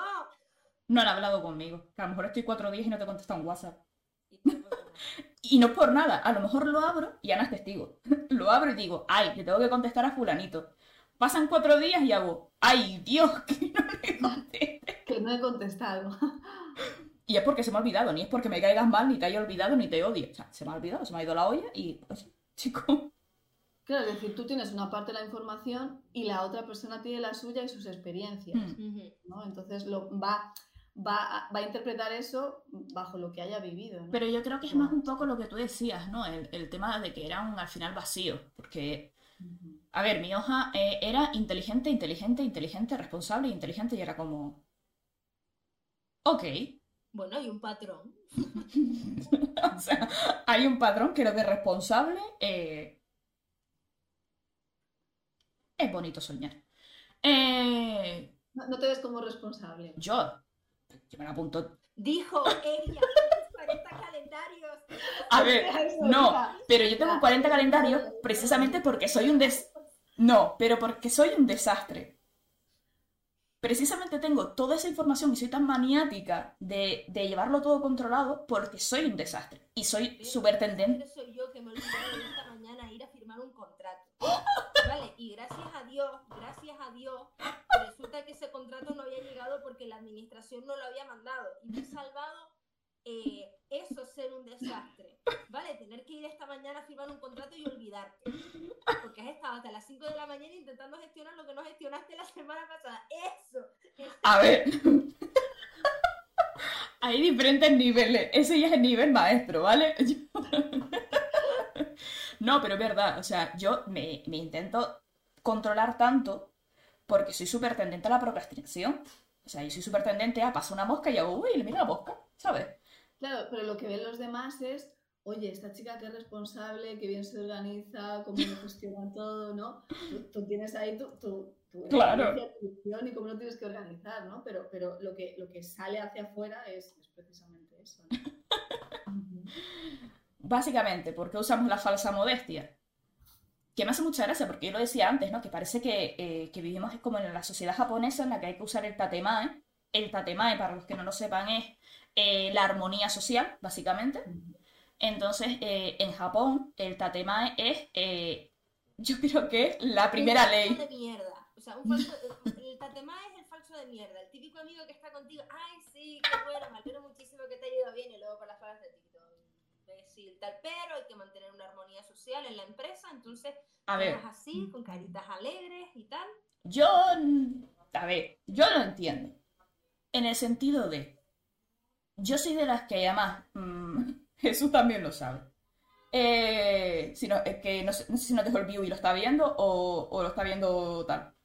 Jesús es un colaborador nuestro del canal bastante asiduo y además colega nuestro de, de mucho tiempo. Yo soy de las que te pregunta, ¿quieres la verdad? O, o no. Si quieres la verdad, yo te voy a decir la verdad. Oye, y hay gente que me ha dicho, no. Y es como, perfecto, estate mal, a tope, y yo no me voy a buscar un problema porque sé que no aceptas la verdad. Pero si quieres la verdad, te voy a decir la verdad. Aunque duela. Hombre, obviamente no voy a ser deliberadamente cruel. Pero muchas veces la verdad a la cara duele. Porque son cosas que a lo mejor tú no ves o estás tan obcecado en algo que no te estás dando cuenta. Entonces, oye, yo doy esa opción. Pero después hay gente a la que no le doy la opción y uso el tatemae, pero como forma de vida. ¿Por qué? Porque son gente con la que yo he convivido y sé que no aceptan la verdad. Entonces, me voy a buscar un problema. Claro, ya tienes una experiencia con esa persona y sabes eh, eh, lo, que, lo, que, lo que necesita, ¿no? De alguna forma es como, bueno, esto estoy, esta persona no, no lo quiere, ¿no? Hmm. No quiere que yo le pueda decir cómo estoy viendo yo las cosas. Y, y, oye, y también está en todo su derecho, ¿no? De... Sí, sí, sí, de vivir una... A ver, cada uno vive las fantasías que quiere. Eso está claro. Pero el tema es ese, o sea, yo no veo tan mal el tatemae porque al final eh, lo entiendo como una forma de no hacer daño a otros y mantener un equilibrio social. Que muchas veces, por ejemplo, eh, sí lo noto mucho en países latinos, ¿no? Que nos encanta el salseo, un cotilleo, un... Y, y no tenemos en cuenta que, por ejemplo, eh, oye, a lo mejor a alguien no le interesa saber lo que tú opinas de él. La típica persona de... eso me encanta. O sea, la típica mujer, ¿no? Que sale en TikTok o en Instagram, gorda, y dice, le pone a alguien en un comentario, yo es que te lo digo por tu bien, ¿sabes? Deberías ir al médico porque, claro, es que está gorda y tú, no, bobo, ¿en serio? Yo, mira, yo te lo digo por tu bien. Habría días que deberías de cerrar la boca, pero por tu bien. Vaya a ser que un día alguien se rebote y te pegue una, una torta. Pero te lo digo por tu bien. No te fastidia, o sea. Sí, yo más, más que ese, es el, por ejemplo, el, el del físico, ¿no? O te lo digo por tu bien, es que deberías comer un poco más. O, vamos a ver. Primero, no me lo dices por, tu, por mi bien, porque no nos conocemos de nada. De nada. Yo subo contenido a redes sociales. Afortunadamente a mí no me ha pasado porque todavía somos una comunidad muy pequeña. El día que me pase, el botón de bloquear está muy rápido. Eh, Y, y que lo que tú decías, que no, no has pedido la opinión. exacto. Pa- aparte de que no he pedido la opinión, es como no me la estás dando porque te preocupes por mí. Me la estás dando porque ti- tienes esa necesidad de, no sé, no sé si es sentirse mejor que, si sentirse en la posición de alguien que, no, no lo sé, la verdad. Pero, pero sí es un poco eso, ¿no? Esa, em, ese intentar como bajarle a alguien, eh, como forzarlo a esa falsa modestia, como intentar meterle con calzador el que mm, si no tienes este tipo de valores, si no tienes este tipo de cosas, tú no puedes decir que eres bueno, o no puedes decir que, o incluso no puedes mostrarte, que es como, eh, ¿por qué? Y al final es algo como súper intrínseco, en, sobre todo lo visto en nosotros, ¿no? Nosotros, italianos, y que somos países así como muy extrovertidos, y, y creo que esa es, ese rollo de decir es que somos muy extrovertidos es una forma a veces soterrada de, de ser crueles, ¿sabes? De, de intentar ir a, a por otra persona. El típico que dice, es que yo soy muy sincero. No, eres un cafre. Ahí entramos en el sincericidio, ¿no? De, límite, porque claro, porque me estás haciendo daño con lo que puedes estar diciendo o la forma en la que lo estás diciendo. Exacto, que además hay mucho. El típico de que yo soy súper sincero, soy súper sincera y tú. Eso es otra forma de Eres un decir, faltón. básicamente. Ujú. Es una forma de cubrirte las espaldas porque me vas a soltar cuatro perlas y te vas a quedar, pero vamos. Bueno, o sea, hay una sinceridad malentendida, porque al final la sinceridad no es eso. Mm, O sea, está yo voy dejando cadáveres por donde voy pasando porque para repartir para todo el mundo. No. Es la Básicamente. sinceridad y la, y, la, y la honestidad. La sinceridad es a través de tu filtro. Es como tú a través de tal. Y luego está la honestidad, que es cuando tú intentas dejarte a ti lo más eh, de lado posible para centrarte en, en una mayor objetividad. Intenta ser honesto. Pero ahí hay gente ya que bueno, se, se aferra a un clavo ardiendo para, para no sufrir en el fondo, porque al final es una respuesta que es como que mm, yo creo que ese tipo de personas, aquí lanzando barro a la pared, son personas que como antes de que me ataques a mí te voy a, te voy a tirar yo para que veas lo chechi que soy. Y muchas veces yo creo que sobre todo en vídeos de, de este tipo, ¿no? De tienes que bajar de peso, tal, no sé qué. Es el rollo de el, la, la envidia del éxito ajeno. Que es como, cómo esta persona, o sea, en la mente, yo creo que en la mente de esas personas es, cómo esta persona, que yo considero que es peor que yo, ha tenido éxito y yo no. Y es como, vale, pero es que a lo mejor esa persona ha trabajado lo que tú no has trabajado. Y genera un contenido. Entonces, lo mismo que pasa de, es que mira esos youtubers que cobran una pasta y no hacen nada. Amigo, hay que ponerse ocho horas a grabar todos los días, ¿vale? Y a editar y a subir.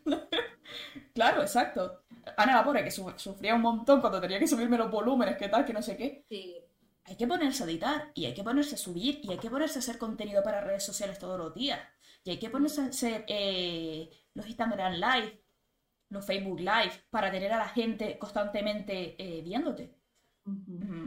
Está bien el ver a, por ejemplo, a Ibai o a Alex el Capo o a Auronplay y decir, wow, es que han conseguido un montón. Sí, pero es que, porque amigo, muchos años también. es que, bueno, yo que sigo a Alex el Capo, eh, creo que estaba- hacía 10 años ahora en Twitch, o una cosa así. Y tú dices, vale, pero este hombre hace directos diarios y a lo mejor hace un directo de 6 horas por la mañana y otro por la tarde de 4. Claro, y ya no solamente el trabajo que lo hay, sino también el carisma. Oye, pues hay personas que, que, mm, eh, llegan más que otras, ¿no? Y eso pues, Mm. también es una variable personal que influye, ¿no? En este caso, lo que tú comentabas. Total.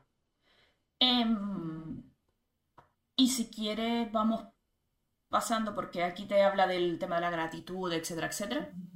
Pasamos, si quieres, Anita, a lo de Yo los... un poco a, a colación, porque cuando estábamos, eh, estaba pensando, ¿no? Yo en, en casa sobre este tema, me venía incluso la frase, la, la expresión, que, que, bueno, no sé si, si, si es conocida, bueno, yo creo que sí, la de no tienes abuela.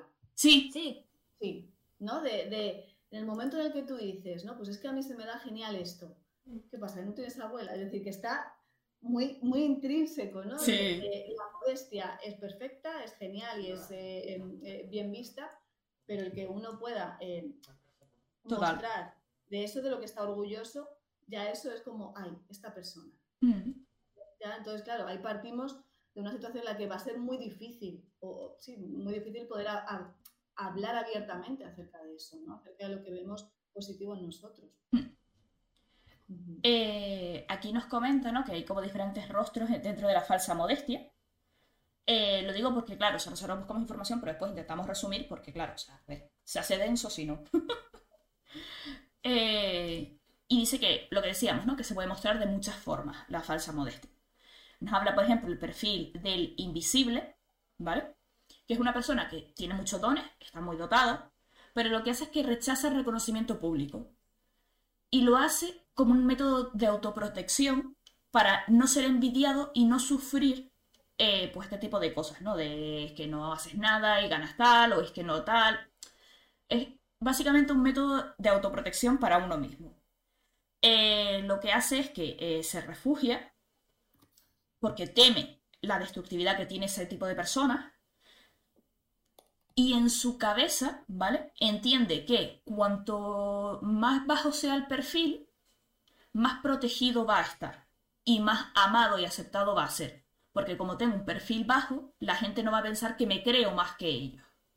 Con lo cual, pues bueno, me puedo integrar dentro de la sociedad. ¿Qué ocurre? Y, y, per- perdóname, y en cuanto a esto también me, me venía a la cabeza cuando, cuando reducimos también, ¿no? Esa, es decir, le doy poco, poca importancia a mi capacidad para que los demás no esperen demasiado de mí. Sí, Es decir, eh, para rebajarme yo a mí mismo o a mí misma esa presión. sí, para quitar expectativas. si yo pongo el límite aquí, es como que nadie va a esperar nada. Si fallo, ¿no? Es como una forma de evitar una evaluación negativa, ¿no? Si por lo Mm. que sea eh, acaba sucediendo, ¿no? Es como, bueno, yo ya, yo ya lo he dicho, yo ya había comentado que a mí esto no se me daba bien. Claro, porque, porque mm, mm, da, da miedo el poder fallar, el poder cometer un error, ¿no? Entonces, si yo bajo ese nivel, pues los demás no están esperando nada. Y porque yo creo que al final, retomando un poco lo que decíamos antes, cuando te encasillan en un perfil eh, y no cumples con las expectativas que esa persona ha, ha- ha puesto sobre ti, porque al final mm, no es, no es cosa tuya, son expectativas que la otra persona ha puesto sobre ti. Oye, eh, quieras o no, todos tenemos ese punto de orgullo y ese punto de, de necesitar ser validados socialmente, porque somos animales sociales al fin y al cabo. Y lo que tú dices, ¿no? Nos da miedo el no llegar a, a cumplir las expectativas de los demás, con lo cual muchas veces es eso. Dices, oye, pues no se me da bien, eh, no te esperes mucho, que es que esto no lo controlo demasiado. Y a lo mejor sí lo hace. forma- como una forma de bajar esa expectativa, ¿no? Es decir, tú me estás colocando la expectativa aquí, te la voy a bajar porque no vaya a ser que no, que no lo alcance, ¿no? Y al final, pues eh, eso, eso me duela, ¿no? Me haga daño. Total. Me pasaba el otro día viendo un vídeo, eh, una chica que eh, es inglesa, y decía, no entiendo a los españoles cuando me dicen que tienen un bajo nivel de inglés. Dice, porque me pasa mucho que voy por la calle y pregunto, ¿hablas inglés? Y me dicen, un poco. Y empiezan a hablar inglés y es como, no hablas un poco de inglés, hablas inglés. O sea, a lo mejor no tienes un, ace- un acento de Cambridge, de Oxford o de, yo qué sé, del centro de Londres, pero hablas inglés. Es que cuando ustedes, eh, los españoles, dicen que hablan poco inglés, yo me miro y digo, ¿y si ellos hablan poco inglés? ¿Cuánto español hablo yo? Que digo tres frases. Y eso nos pasa mucho. El, el miedo al ridículo de Dios, eh, si digo que hablo inglés y me sale mal porque a lo mejor estás nervioso o lo que sea, se va a reír de mí. Es como, a lo mejor a esa persona le das igual, que es lo más normal. Lo que quieres es que le digas lo que necesitas saber y se va a ir y ni te va a recordar. Pero, Claro, lo que decíamos es como que ya entramos diciendo, yo sé poco inglés. exacto, Así que si no te entiendo, si no sé dice una, expresión, si no, si no sé mantener una conversación contigo, es que te lo había avisado. Entonces, sí. Mm. Como que vamos a curar, ¿sabes? Curar en salud, rollo... lo que estamos al final es evitando una posible eh, evaluación negativa sobre Mm. nosotros, ¿no? Sobre mis capacidades. Total. ¿Vale? Después tenemos el narcisista, que es el que hace eh, todo lo posible porque todo lo, todas las cosas le salgan bien, básicamente, para así obtener una validación, es decir, cumplidos.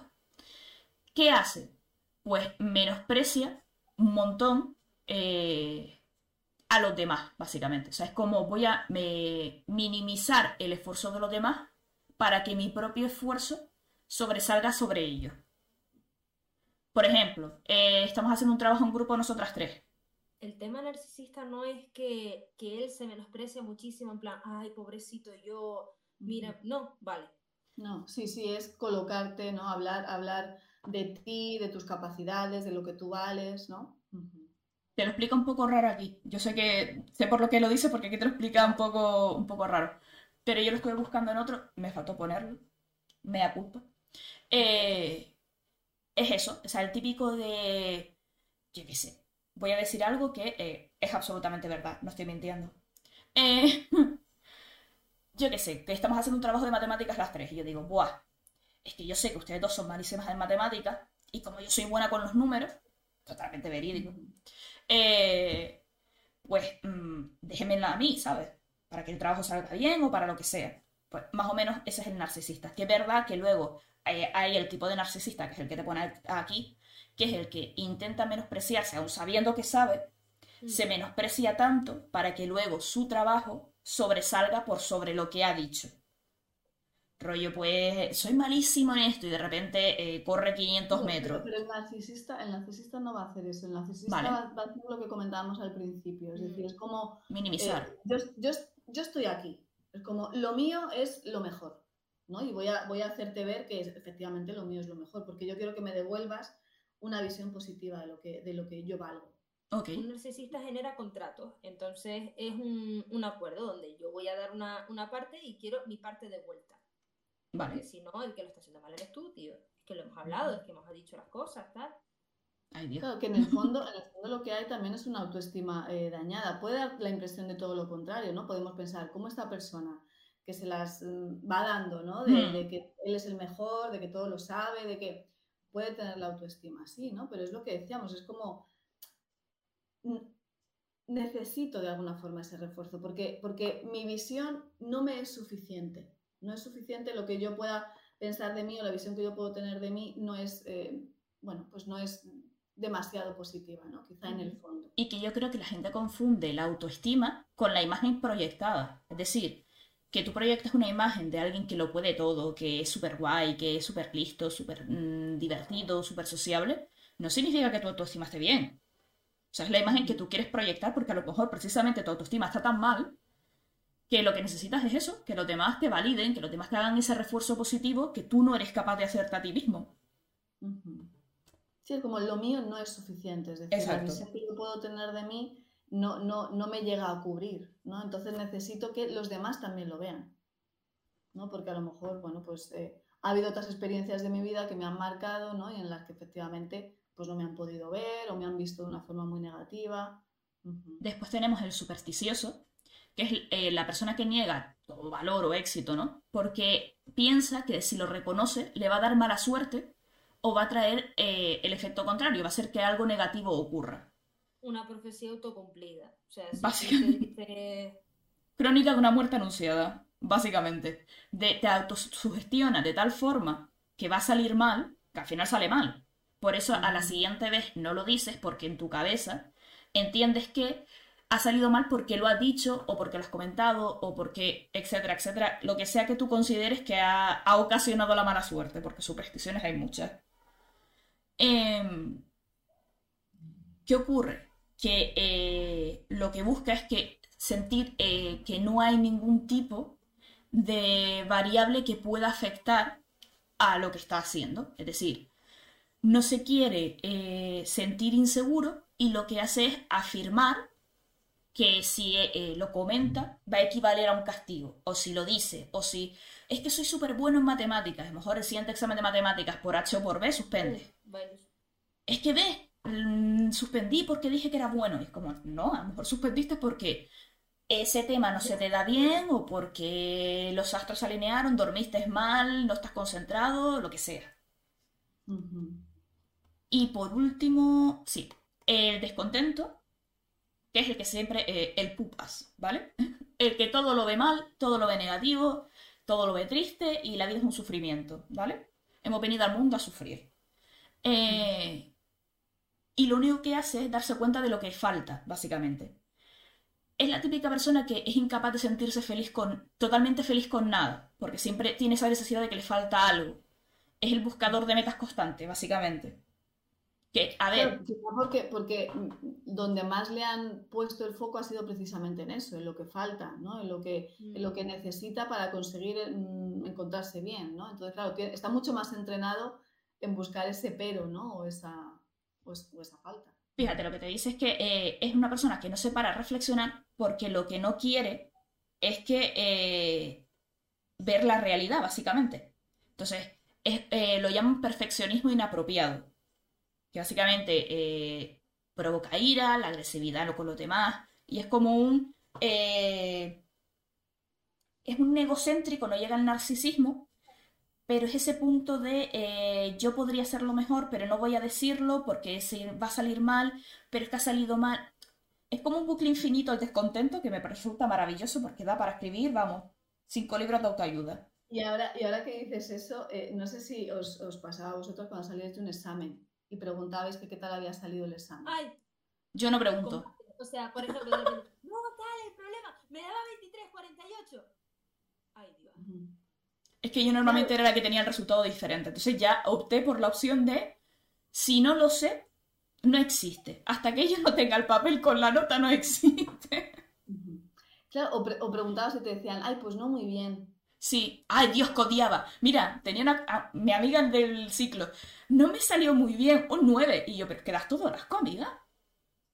Claro, ahí, ahí pueden intervenir varios factores de los que estábamos hablando. Por una parte, reduzco la expectativa, es como, bueno, no vaya a ser que yo tengo la, la- la percepción de que me ha salido bien, pero ¿y si luego voy diciendo que me ha salido bien y no me ha salido bien? Entonces coloco, ¿no? De, bueno, no, tampoco me ha salido muy bien. O la sensación, o sea, la idea de si hay una, una- una, idea general, una sensación general de que el examen ha sido difícil, de que, de que no ha salido bien, claro, ¿cómo voy a despertar de alguna forma lo que decíamos, ¿no? De esa envidia, ¿no? De esa envidia o de ese recelo, ¿no? De, de, ah, a esta persona sí que le ha salido bien, ¿no? Entonces, ¿cómo me coloco por debajo para no despertar, ¿no? Esas, esos sentimientos en el otro? A ver, yo reconozco que eso lo he hecho a veces cuando a lo mejor lo típico, te ponen un examen súper difícil y tú llegas al examen y dices, "Cho, pues. mí no sé, porque a lo mejor yo qué sé, tú te has estudiado más ese tema o se te da mejor. Y salías y claro, la gente en pánico, Dios, qué difícil. Y era como un tate man, vamos a adaptarnos al clima social. Claro, es como, eh, eh, intento como resonar de la misma forma Sí. que están resonando los demás, ¿no? Es como, eh, ¿cómo voy a decir yo ahora que, bueno, pues a mí no me lo ha parecido, ¿no? Si está todo el mundo diciendo... Sí, si ya era un pánico social colectivo, era como, ¡uh! Retirada. Porque si no, a mí me pasaba, por ejemplo, con el tema de. O sea, es- esto es un chiste, o sea, es que esto es del chiste, te lo juro. Yo lo estoy contando y yo estoy flipando. Eh, nada, literatura dramática, ¿no? Llegamos 40 folios de, de temario para, para el examen. 40 folios. Na- nada. 40 folios no es nada. No. Es que es un montón de temario, es que como piensa que nos vamos a estudiar las fechas, es que como piensa que tal. Me cogí un rebote tan tremendo que digo, yo, tú que estás en parvulito. Bienvenido a la universidad, colega. O sea, y me, me cogí una, entonces ya fue como, ¡tuf! o sea, ya Paria social. Contra mí y, y encima era, era delegada ese año y yo, destrábense de que yo vaya a decir esta estupidez. Claro, pero, pero fíjate, es como ya todos contra mí, ¿no? Por, por poder, bueno, mostrar también una, una parte de la realidad, ¿no? Mm, Madre mía. decir, O, o al menos de, de- de mi realidad, ¿no? Y es que el examen, oye, pues a mí no me ha parecido tan difícil. No, hay que, a ver, vamos a ver, tú tienes que asumir que estás en una educación superior. Es lo que yo entiendo, o sea, te has metido en ese tipo de educación porque tú has querido, porque ya no es una educación obligatoria. Ya has pasado a eso y has pasado al bachillerato. A partir de ahí, todo un discurso de los profesores se tienen que adaptar a nosotros porque las circunstancias de es que tenemos que aprendernos un papel, es que tenemos que tal, vale, enhorabuena, bienvenido, trabaja, trabaja. O sea, no sé.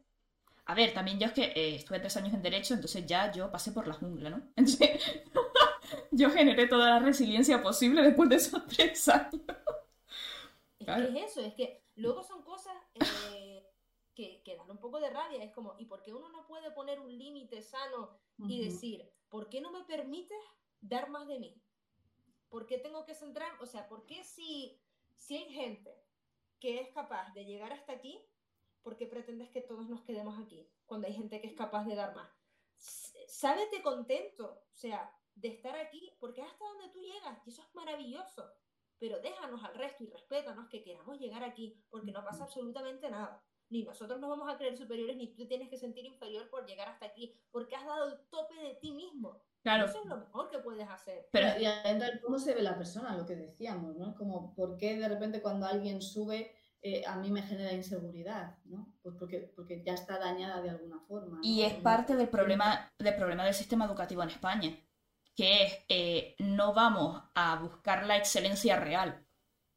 Porque a mí me hace mucha gracia, por ejemplo, la Universidad de Las Palmas, ¿no? Buscamos la excelencia y tú, a ver, eh, dame la excelencia cuando tú me des excelencia. Ellos lo han dicho, la están buscando. Sí, todavía no la encuentran, ¿eh? Ya te informo que la, están- la siguen buscando.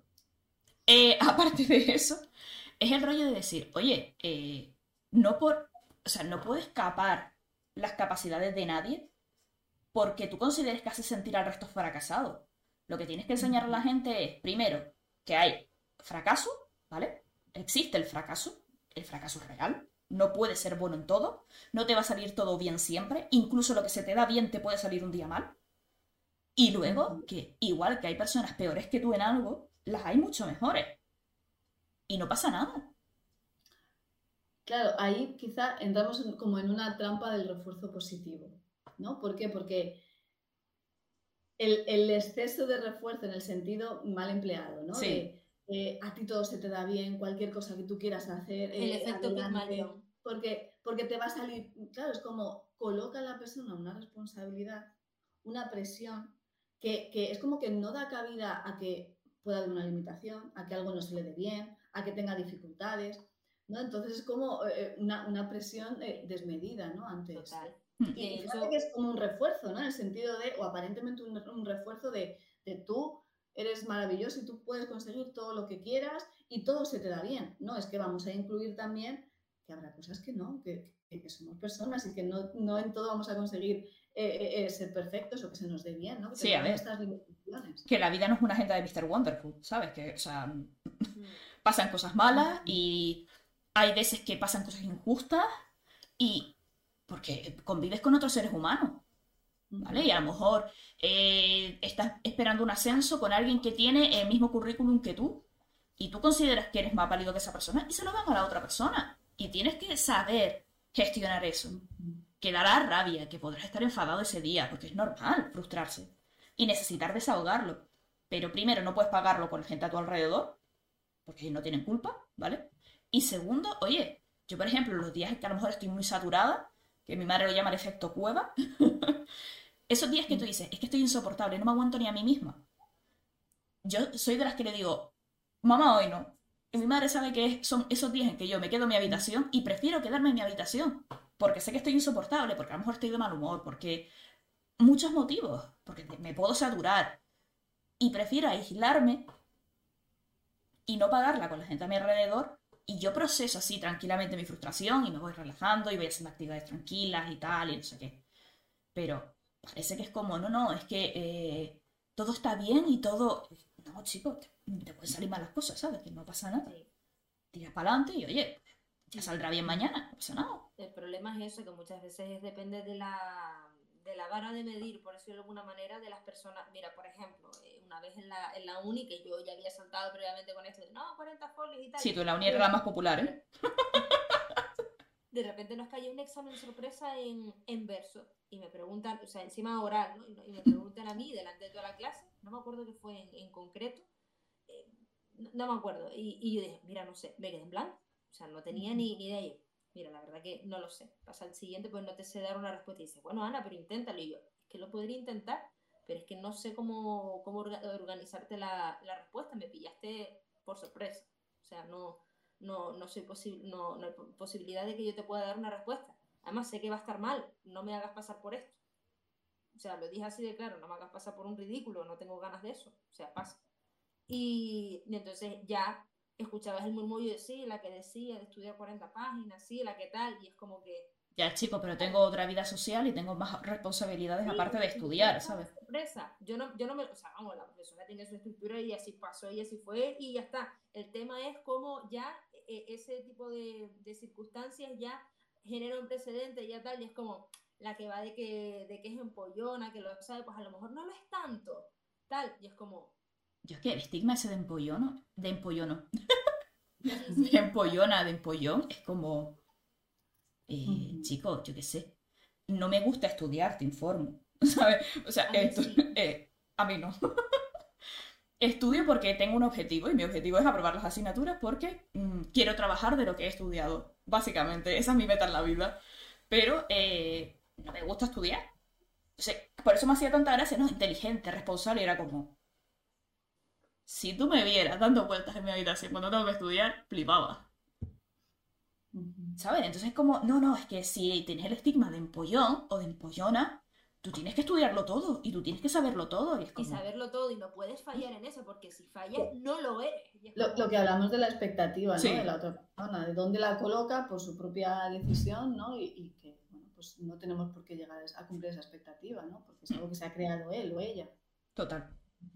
Eh, pasamos a las preguntas. Eh, los que están por, por aquí, si quieren hacer alguna pregunta, pueden irlos haciendo mientras nosotras vamos comentando y demás.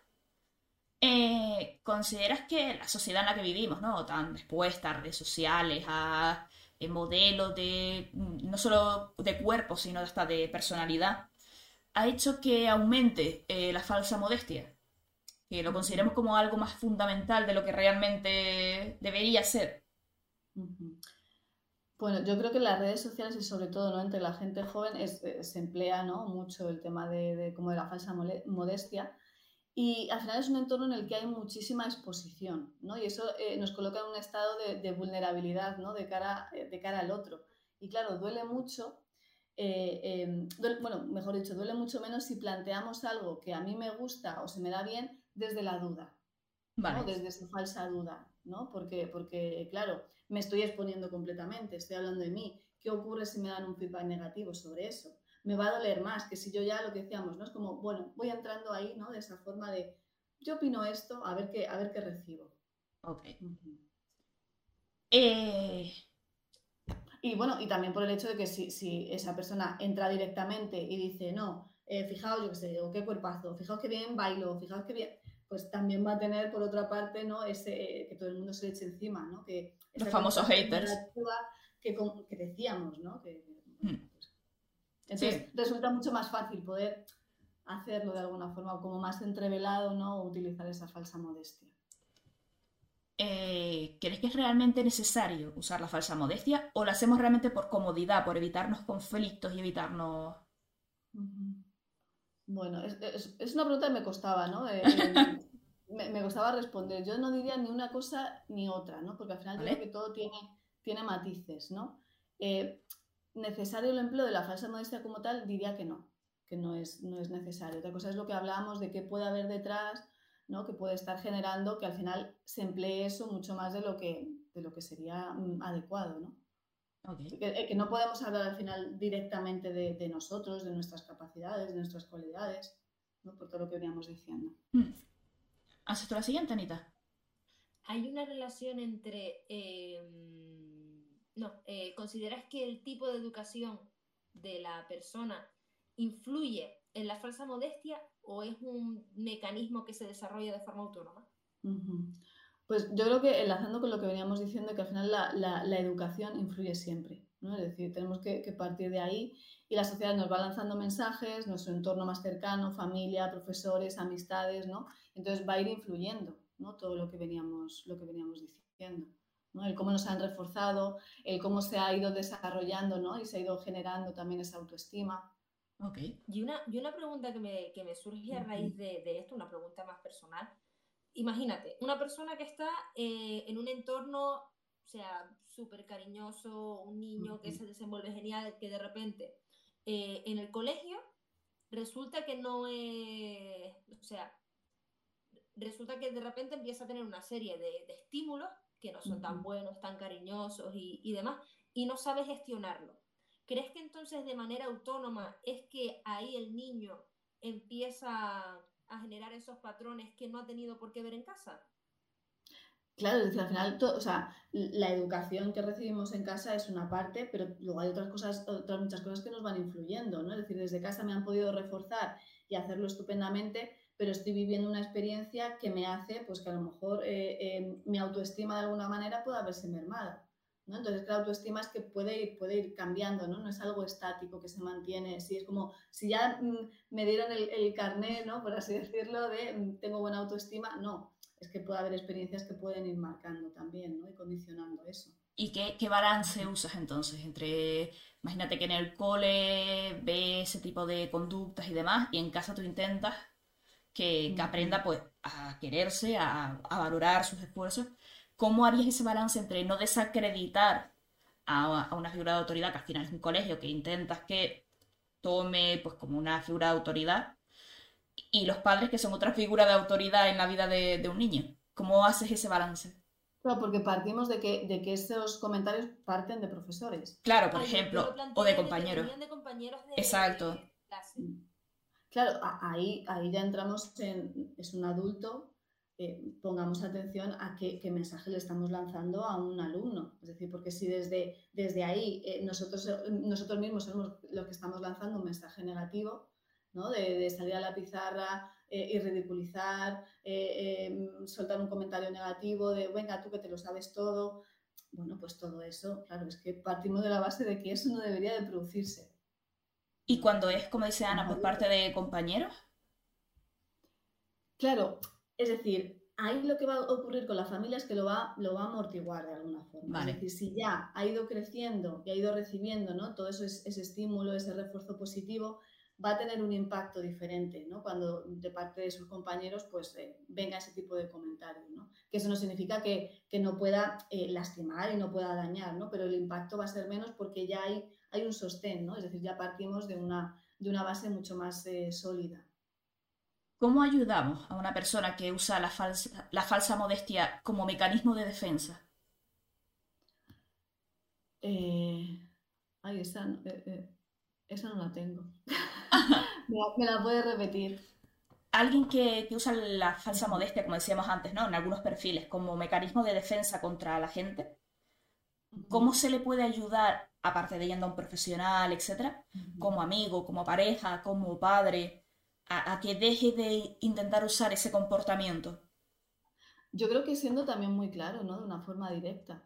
Vale. ¿no? De poder hablar desde, desde la honestidad de, oye, esto está sucediendo, eh, por qué se puede estar generando ¿no? esa situación, y, y incluso desde nosotros mismos, oye, pues también hablar desde ahí, ¿no? Desde la honestidad, y que pueda haber un cambio estructural diferente a lo que decimos también incluso como sociedad, ¿no? Que lo que decimos siempre, o sea, honestidad no significa ser eh, un cafre, ¿vale?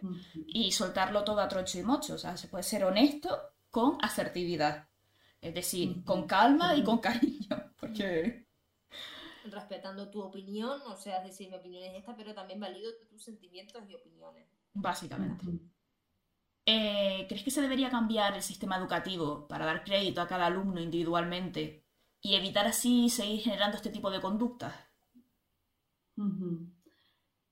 Eh, esas dos preguntas me, me costaban, ¿no? Lo No te decía, me preocupes. costaba, me costaba verlo y al final yo creo que, que, es decir, eh, lo veo diferente, ¿no? En el sentido de que por supuesto que tenemos que reforzar, ¿no? La conducta o, el, o lo que ha podido conseguir esa persona, ¿no? De una forma individual, no meter a todo el mundo en el mismo saco, ¿no? Lo que ha trabajado, lo que ha trabajado uno puede ser diferente a lo que ha podido trabajar otro. ¿no? Entonces, Ok. bueno, pues eh, reforzarlo también desde ahí. Sí, a lo mejor, yo me acuerdo que ya, por ejemplo, en- cuando yo llegué a segundo de ciclo, lo que hacían los profesores era poner dos notas. Ponían una nota individual y una nota grupal. Ujú. Entonces lo que hacían era una media. Porque es lo que tú dices. O sea, por ejemplo, había alguien que eh, trabajaba más que otra persona. Y todos hemos tenido trabajo en grupo y todos hemos tenido el típico gorrón, gorrona de llego a última hora, no he hecho nada y mm, pretendo que pongas mi nombre en el trabajo. Eh, entonces era una forma de intentar paliar un poco eso. Pero es algo raro, porque yo no lo he visto en, en muchos niveles educativos, el poner dos notas, que sería lo justo. Porque tú tienes tu nota como individuo por lo que tú has hecho y el trabajo que has realizado, y tienes tu nota como grupo. Y ahí es donde tú demuestras si tú sabes trabajar en equipo. Si tú eres capaz de, oye, exponer tus ideas, de, de llevar a cabo una meta con otros individuos. Pero, pues oye, se te recompensa también porque a lo mejor, yo qué sé, eh, has trabajado más que Menganito que Menganita. O no has trabajado más, sino has trabajado mejor. has aportado, claro. Que muchas veces has aportado, ¿no? En esa Claro. parte de tu trabajo ha, ha- ha- ha sumado, ¿no? Ha generado como un plus dentro de ese trabajo. que muchas veces parece como que hay que hacer mucho para trabajar mejor. No, no, a lo mejor haces menos que los demás, pero está mejor expuesto, o está mejor elaborado, o se entiende más. Claro, has tenido una idea brillante, ¿no? Que, que- que otras personas pues quizá no han tenido, ¿no? Ujú. Y hasta aquí el episodio de Ruku Ruku Podcast de hoy. Muchísimas gracias a Cristina Romera por acompañarnos. Hemos tenido que cortar el episodio hasta aquí por problemas técnicos, ya que en el directo, bueno, cosas que pasan, ya lo saben, si no no somos nosotras, se nos quedó se nos quedó sin conexión y entonces ah, hubieron partes que que se quedaron perdidas, pero igualmente puedes disfrutar del resto del episodio. Así que no olvides seguirnos en todas nuestras redes sociales, Facebook, Instagram y Twitter, además de que puedes escucharnos en todas y cada una de tus plataformas favoritas de podcasting, ya sea eBooks, Spreaker, Apple Podcast, Spotify y creo que no se me queda ninguna más, porque si no, se nos va de presupuesto. Muchísimas gracias y hasta aquí, Ruku Ruku Podcast.